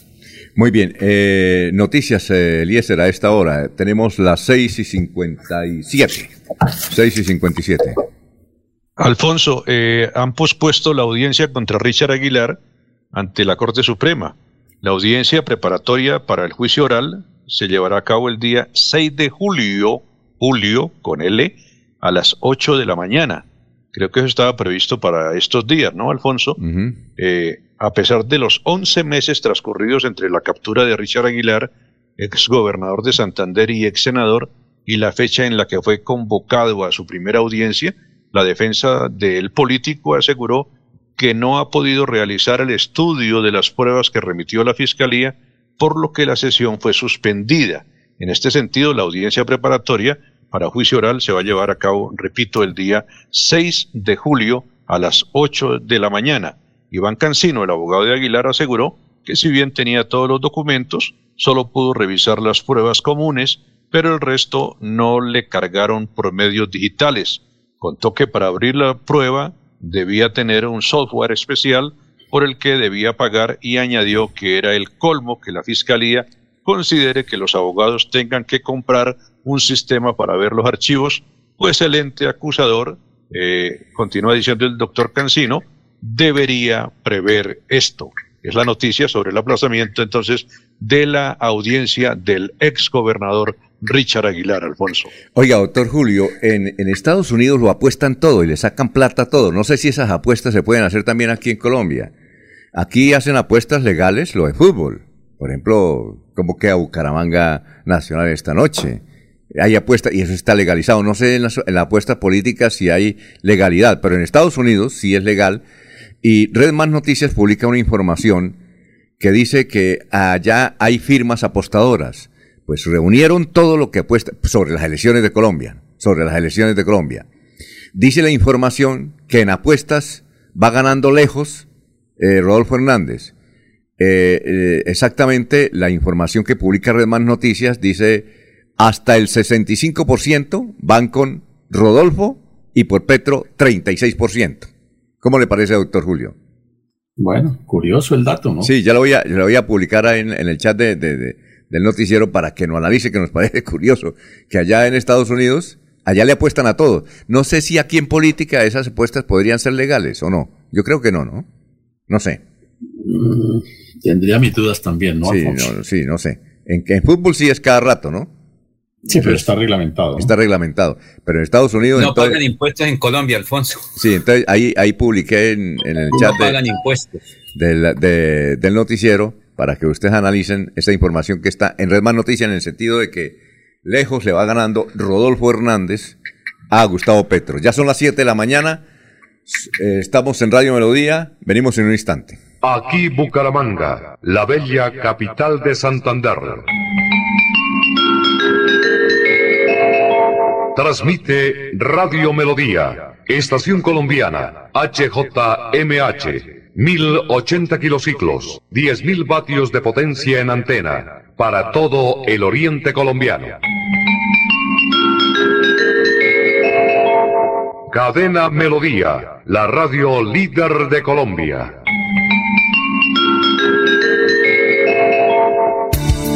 Los invitamos a sintonizar el programa Curación Natural del doctor Ricardo González Parra, Medicina Biológica y Alternativa, de lunes a viernes en los horarios 7 y 30 y 9 y 30 de la mañana, los sábados 7 y 30 de la mañana y 12 del mediodía. Aquí encontrará la orientación profesional para todo tipo de enfermedades, tratamientos con medicamentos naturales. Llame y agende su cita médica al 313-392-2623. 313-392-2623. Melodía es la radio que lo tiene todo. Noticias. Deportes. Música variedades.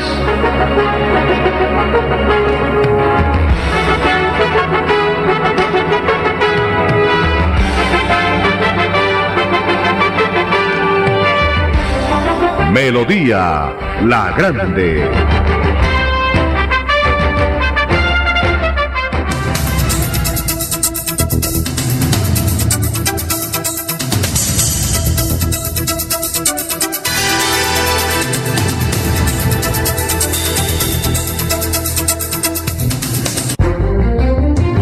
Continuamos con las últimas noticias en Radio Melodía. Radio Melodía, la que manda en sintonía.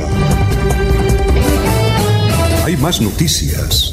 Muchas noticias, muchas noticias en Melodía 1080 AM. Son las 7 de la mañana, dos minutos. Diego, ¿cómo se encuentra? ¿Cómo se encuentra hoy? ¿Qué ha habido? Alfonso, buenos días. ¿Qué hay de nuevo? Salimos vivos, salimos vivos de esta gripa de la semana pasada. ¿Era gripa o COVID? No, no, era gripa, era gripa. COVID ya por aquí no da. No, ah, bueno. Pero sabe que para que no le dé tiene gripa. todos los síntomas. ¿Cómo? Tiene todos los síntomas del COVID, se hace la prueba y ya sale negativo. No sé por qué, será que pasó de moda o algo Ah, así? bueno, no, pero para que no le dé gripa, use el tapabocas. Vea usted, ¿verdad? No le da gripa nunca. Bueno, sí, sí, sí, es una buena idea, es una buena idea. Sí, señor, todavía mucha gente lo usa por acá. No, yo aquí lo uso, no. sí, yo yo, voy- yo voy al baño, con, bueno, a todas partes voy con el tapabocas. Es demasiada información, Alfonso. Creo que los oyentes no necesitan saber ese tipo de cosas. bueno, ¿y qué más? Bueno, don Alfonso, le hice la tarea, eh, no desde el punto de vista específicamente histórico, pero quiero comentarle algunas cosas interesantes de este personaje tan particular que es el presidente de El Salvador, del señor Nayib Bukele. Ajá. y por qué ese tipo de valoración de parte del pueblo salvadoreño que es indudablemente o que lo convierte indudablemente en uno de los presidentes con mayor aceptación. Es que ha tenido aceptación del 96%, Alfonso. Exactamente. Eso es impresionante. Exacto, el, el 96%. Ayer dije 87% porque lo decía. no, lo- actualmente, lo, lo decía. actualmente tiene el 87, no, pero lo decía. pero ha llegado Sí, es que eh, pero- yo, eh, yo dije ayer que era el 87%, pero me llamó una mujer salvadoreña y me dijo que, eh, me mandó el dato, por ahí lo tengo, que es el 97%. No, actualmente es el 87%, pero ha llegado a tener 97% de aceptación. Ajá. O sea, los números son realmente eh, impresionantes. Él se llama Nayib Armando Bukele Ortiz. Nació el 24 de julio de 1981, es decir, tiene 40 años. Nació en San Salvador, en El Salvador. Su papá es el señor Armando Bukele Catán y su mamá, la señora Olga Marina Ortiz. Él primero fue profesional, fue industrial, hacía parte de la empresa privada. Incluso eh, su familia tiene varias empresas que han sido importantes en El Salvador. Principalmente han estado vinculados en el ámbito de la publicidad y fueron los distribuidores de Yamaha en El Salvador. Entonces, es una persona que viene precedida de un, eh, de un antecedente de la empresa privada y luego pasó al gobierno. Este señor fue primero alcalde de un, de un lugar que se llama Nuevo Cuscatlán del 2012 al 2015 y luego fue alcalde de la capital de San Salvador del 2015 al 2018. Y le quiero hablar de tres cosas en particular que ha hecho el señor Bukele. Lo primero que hizo Bukele, que fue eh, desde todo punto de vista novedoso y que causó sensación, fue que se propuso combatir las pandillas, las maras salvatruchas, las, las, agrupaciones que tenían sometido a El Salvador y que lo tenían convertido en uno de los países más violentos del mundo, del mundo. Pues este señor logró reducir la cantidad de asesinatos en El Salvador en más de un mil por ciento, Alfonso. Más de un mil por ciento. Siendo muy fuerte con, con los pandilleros, tomando represalias eh, con los pandilleros que estaban en las cárceles, lo que ha creado un conflicto con la comunidad internacional, porque en la medida en que las pandillas eh, hacen o cometen acciones en la calle, él toma represalias con los pandilleros que tienen la cárcel. Es una, es una medida desde todo punto de vista eh, extrema y radical, pero ha funcionado para la seguridad del país. ¿sí? Entonces, por ejemplo, cuando hubo este año una, una serie de asesinatos, más de 60 en un fin de semana, él le dijo a las pandillas, si ustedes llegan a seguir cometiendo asesinatos, yo voy a quitarle la comida a los pandilleros que ya tengo presos. Y Alfonso, las pandillas dejaron de matar y él volvió a retomar el poder del país. ¿Qué pasó? Porque todo tiene un giro. Que se descubrió que unos asesores de Bukele tenían comunicación directa con los cabecillas de las pandillas. Es decir, parece que aparte de la represión y de las medidas, habían llegado a algún tipo de acuerdo para controlar la cantidad de muertos en El Salvador. Entonces, ahí fue donde la pequeña oposición que hay en el país y la gente que no ha estado de acuerdo, pues empezó a, tener algún tipo de resquicio con, con esa resolución de Nayib, de, Bukele, perdón. Otra, otra, em, otra medida que fue polémica es que él permitió el manejo de Bitcoin en el país como moneda legal. Eh, no es la moneda oficial, no es que el país se haya convertido todo al Bitcoin, pero permitió que el Bitcoin funcionara como moneda regular. Lamentablemente con la crisis de Rusia y con la volatilidad, la, volatilidad, la volatilidad del Bitcoin de los últimos meses, pues esa medida salió mal. Y hay gente que había invertido en Bitcoin y que ahora está sufriendo mucho, que le está costando trabajo. Pero esa fue otra determinación que tomó él y que lo convirtió en el primer país que asimiló el Bitcoin en Latinoamérica como una moneda de flujo corriente. Pues le repito, salió mal porque el Bitcoin ha estado en una crisis y ha estado eh, moviéndose y fluctuando mucho, pero él decidió que el país pudiera hacer eso y esa fue otra medida de esas que marcaron eh, un momento histórico en El Salvador. Y otra medida que le quiero comentar de este, de este señor Bukele es el manejo de la pandemia. Él fue estricto con el manejo de la pandemia y eso fue lo que elevó su popularidad. Primero porque construyó un hospital gigante en tres meses, pero algo parecido a lo que intentó hacer Claudia López en Bogotá en Corferias, pero este señor sí construyó la infraestructura del hospital. El hospital quedó funcionando, una cantidad de camas y un hospital de primer nivel en San Salvador. Segundo, controló los impuestos sobre la gasolina y evitó que el precio de la gasolina subiera durante la pandemia. Tercero, exigió que los bancos no podían cobrar las cuotas de los créditos mensuales que tenía la gente, los congeló. No que pasaban al final del crédito como pasó en Estados Unidos o no que se refinanciara la deuda que tenía la gente congeló las cuotas. Los bancos no van a recibir dinero, le vamos a ayudar a la gente. Eh, el, San Salvador fue, el Salvador fue uno de los países que primero se vacunó durante la pandemia y el manejo de la pandemia lo hizo eh, diferente, le dio más popularidad y lo puso mucho más cómodo frente al pueblo de El Salvador. Tiene oposición, pero es mínima, es mínima en El Salvador es aliado de, ya peleó, perdón, ya peleó con Estados Unidos y ya peleó con Venezuela. No ha querido eh, hablar mal de la toma de Rusia en Ucrania y es muy amigo del gobierno chino. Es un, es un líder diferente, es un líder que maneja las cosas de forma diferente, pero gran parte del pueblo de El Salvador está contento con este señor Nayib Bukele Alfonso. Sí, le, preguntábamos a, Diego que hiciera esa investigación, porque es que el modelo número uno que tiene Rodolfo Hernández es el de Bukele. Eh, cuando él comentó aquí a los periodistas de ese modelo y que estaba interesado, inclusive nos regaló libros y folletos del Salvador, eh, dijo, eso es lo que quiero hacer yo. Pero la diferencia, le decíamos nosotros a- al doctor Rodolfo Hernández, es que parece que Bukele no suelta la boca como la suelta Rodolfo, ¿no? Parece que él es, es más bien... Es más un bien- maestro de las redes sociales. Sí, Recuerde que fue, fue, fue el, el- el manager general de una compañía, de la compañía más grande de publicidad de El Salvador.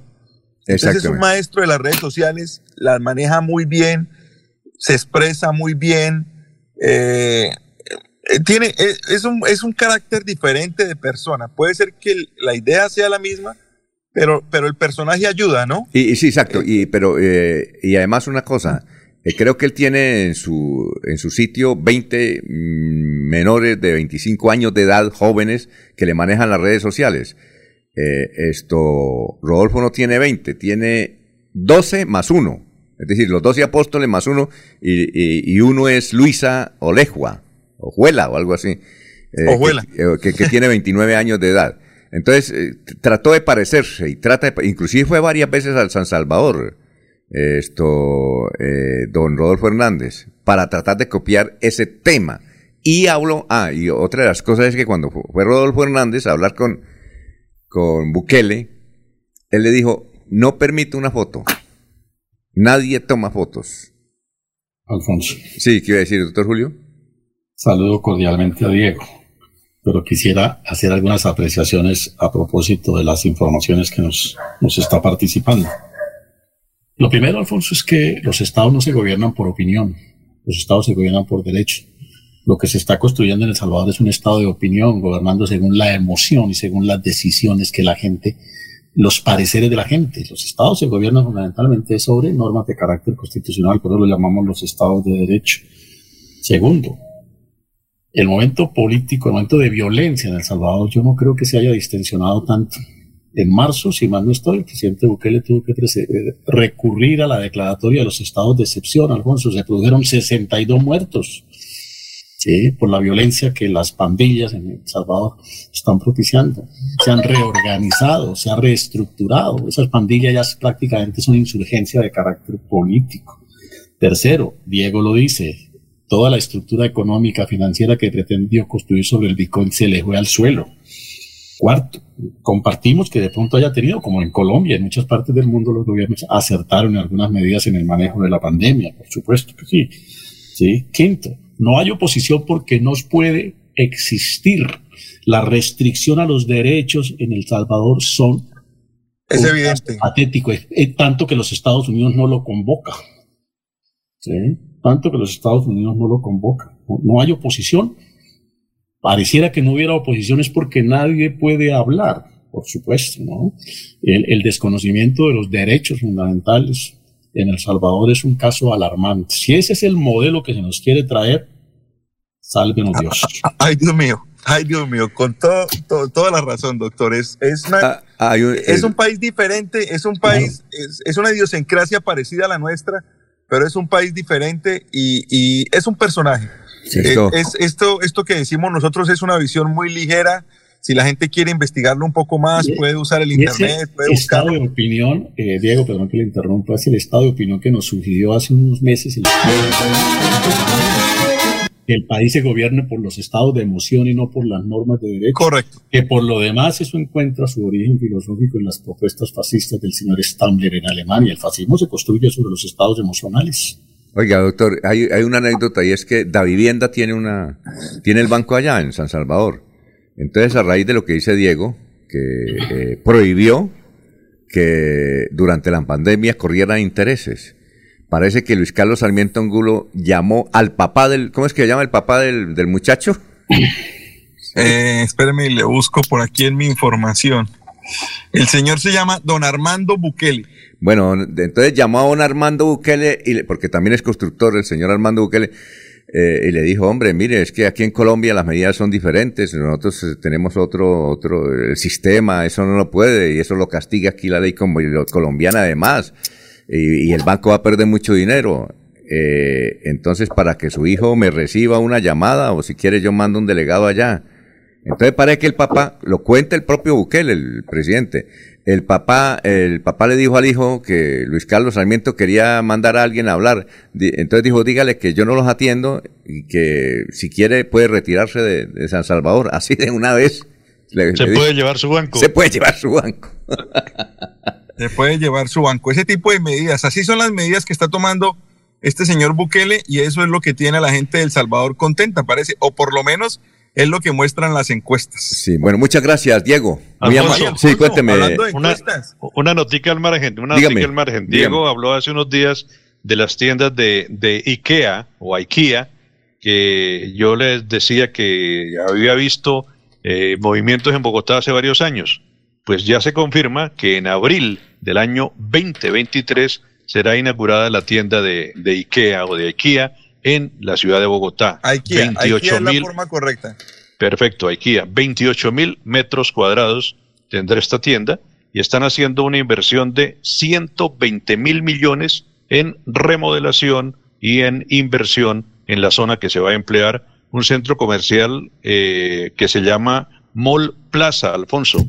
¿Dónde eh, va a quedar? En la capital del país. ¿Dónde va a quedar? ¿En qué parte? ¿No se sabe? No tengo, no tengo la dirección. Creo que este, este centro comercial ya venía operando, pero Ah, por eso están invirtiendo plata en remodelación eh, de la zona donde va a funcionar la tienda, la tienda tan anunciada y que comenzará a operar en abril del 2023. Alfonso. Sí, dígame la encuesta, eh, Diego, antes de irnos. Y por primera vez en el tracking de RCN le va ganando Petro a Rodolfo, ¿no? Sí, sí, claro. Exacto. Ya, ya lo publicamos. Ese es- ya lo publicó. Ese es, un, ese es un dato interesante. Ya lo publicó. mirarlo con pinzas, pero interesante. Nos vemos mañana, Diego. Sí, señor, que estén muy bien. A Un usted. placer. Son las 7:16. Florida Blanca progresa y lo estamos logrando. Logro número 80, modernización cancha de la cumbre. En un 55% avanza la remodelación de la tradicional cancha de tierra que lidera el alcalde Miguel Moreno para convertirla en un moderno escenario que podrán disfrutar más de 100.000 florideños. 2.800 millones invierte la administración en esta obra. Le agradecemos al alcalde papi, por esa gestión tan bonita que está haciendo. Porque con obras, el progreso en la ciudad es imparable. Miguel Moreno, alcalde. Soel Caballero está en Últimas Noticias de Radio Melodía 1080 AM. Buenos días, Alfonso, para usted, para los compañeros, igualmente para todos los oyentes. Con 59 votos a favor, el distrito de Barranca Bermeja fue declarado ayer martes como zona económica y social especial en sesión plenaria del Senado de la República. El autor del proyecto de ley, el representante a la Cámara del Centro Democrático y Santanderiano, Óscar Villamizar Meneses, manifestó que esto permitirá que las nuevas empresas no paguen impuesto a la renta durante sus primeros cinco años y solo el 50% durante los siguientes cinco años, generando así inversión nacional y extranjera, más oportunidades de empleo y desarrollo para los barranqueños. Por otra parte, el distrito de Barranca Bermeja fue habilitado como gestor catastral por el Instituto Geográfico Agustín Codazzi IGA y esto permitirá importantes trámites que no tengan que realizarse en Bucaramanga como son cambio de propietario, rectificación de avalúos, áreas e inmuebles, incorporación de predio, mejoramiento en certificados catastrales, aclaración de linderos, certificaciones relacionadas con la propiedad de inmueble, entre otros. Noticias con las que amanece el, distri- el distrito. Continúen compañeros en estudios en últimas noticias de Melodía 1080 AM. Enrique Ordóñez Montañés está en Últimas Noticias de Radio Melodía 1080 AM. Bueno, son las 7 de la mañana, 20 minutos. Profesor Enrique Ordóñez, desde Yopal. Yopal, Casanare, Orlando Ramírez le pregunta si es correcto decir tarjetón y qué, y qué significa balotaje, que tanto menciona el doctor Julio Enrique Avellaneda, profesor. Entonces, la pregunta es de Orlando Ramírez desde Yopal, la hermosa ciudad del Casanare. Buenos días, profesor. Aló. Buenos días, Alfonso y oyentes de Últimas Noticias. Un cordial saludo para Orlando Ramírez en Yopal Casanare. Él es santanderiano, pero está radicado en Yopal y nos escucha todos los días allá en Yopal, Alfonso. Sí, gracias. Gracias a Orlando. Muy amable, Orlando. sí. Cada rato nos escribe, sí. Orlando, tarjetón ya le, ya le, sí, ya le habíamos dado la respuesta a un oyente que nos consultó más de la, eh, antes de la primera vuelta. Pues lo correcto es tarjetón electoral. También pregunta. Eh, profesor, ¿usted tiene el, el radio prendido allá? No, Ah, ya, no. No, Alfonso. Alguien tiene por ahí el radio prendido. ¿No, no será ahora Orlando en Casanare? ah, bueno. Siga, profesor. Eh, Orlando, Orlando, Orlando eh, pregunta también por balotaje. Sí, claro. Balotaje, ¿no? ¿Por qué, Arnulfo, por qué se está devolviendo el sonido? Ah, eh, eh, bájele volumen por internet, profesor. Es que le está metiendo. Sí, bájele a usted que se le está bajando allá, se le está metiendo. ¿Se está metiendo o ya salió? Ya, ya, ya, ya, ya, ya quedó bien. Bueno, eh, eh, ahora sí, profesor, lo escuchamos.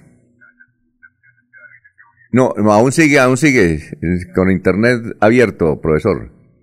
Bueno, a ver, Alfonso. A ver. A ver si, no, si me escucha ahora sí. Bien, lo escuchamos bien. Bueno, entonces el balotaje, eh, primero, el tarjetón, pues ya lo había dicho aquí, es tarjeta electoral. Exacto. Eh, Y, este- y está bien, y está bien aplicado, ¿no es cierto? ¿Cómo dice? Y está bien aplicado. Sí, eh, tarje- tarjeta electoral. Ajá. Eh, balotaje es el sistema electoral que se aplica en la segunda a la segunda votación. Eh, eh, que pues eh, eh, es que sí siento como Pero es, es usted allá, creo, Anulfo, ¿es allá o acá?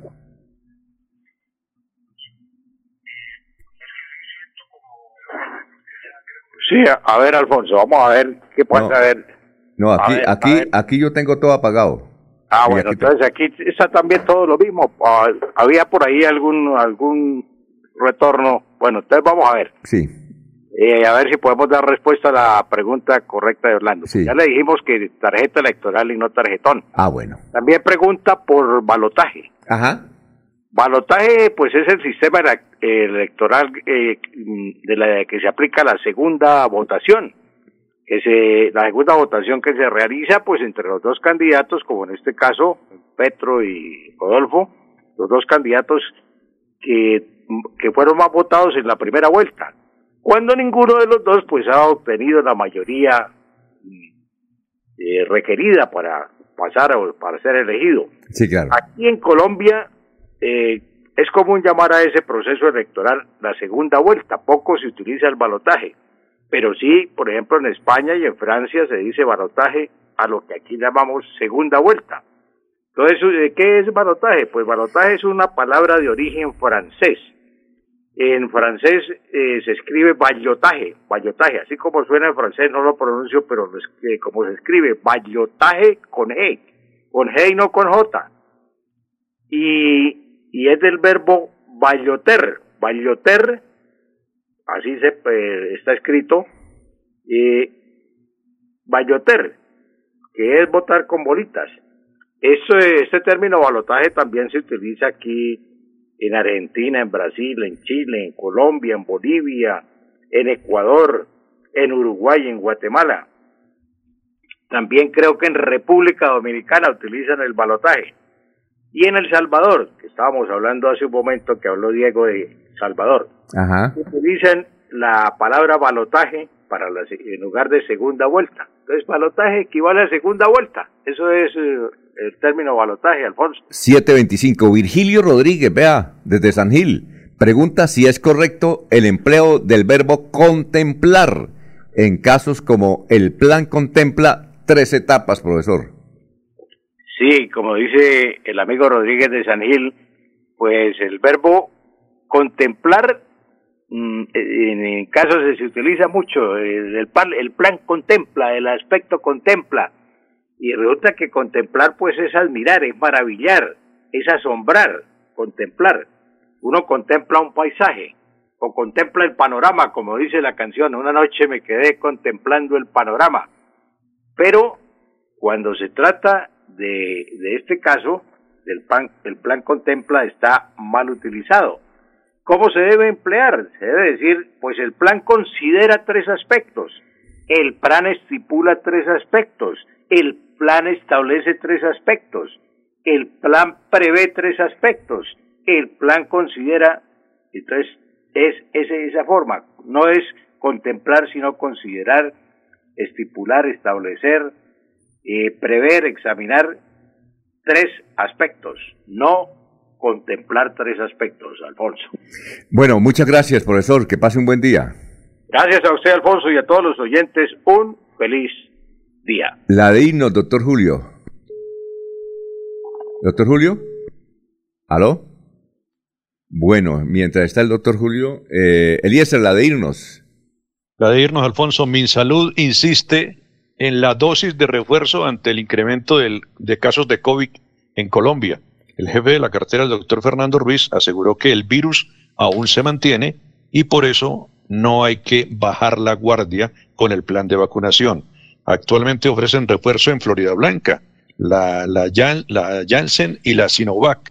En la sede WIS de Florida Blanca, la dosis de refuerzo. No hay que bajar la guardia, Alfonso. Eh, doctor Julio. Bueno, eh, Laurencio, la de irnos. Alfonso, como el cacao, mientras más se guarde, más bueno es, pero que esta tarde la gente mantenga la calma, la tranquilidad en el partido. Somos santanderianos y ayer pude observar ahí en un sector del cacique cómo llegaba mucha gente a recibir y otros a estar pendiente del club visitante, pero que sea la tranquilidad y el 19 con cédula en mano definir el futuro de Colombia. Ocho buses llegan en próximas horas a Bucaramanga, del Socorro y de San Gil. Va a estar bueno el partido. Eh, transmisión, ¿a qué hora empieza Anulfo acá? ¿A las 5? ¿A las 7? A las 7 empieza la transmisión aquí, el show del deporte. Eh, doctor Julio, bueno, se fue el doctor Julio. Eh, ya está preparado el doctor Ricardo González Parra. Aquí tiene su audiencia y buenos días. Últimas noticias los despierta bien informados de lunes a viernes. En todas las áreas de la información regional, un periodista de Últimas Noticias registra la información en Radio Melodía 1080 AM y en melodíaenlínea.com. Director Alfonso Pineda Chaparro.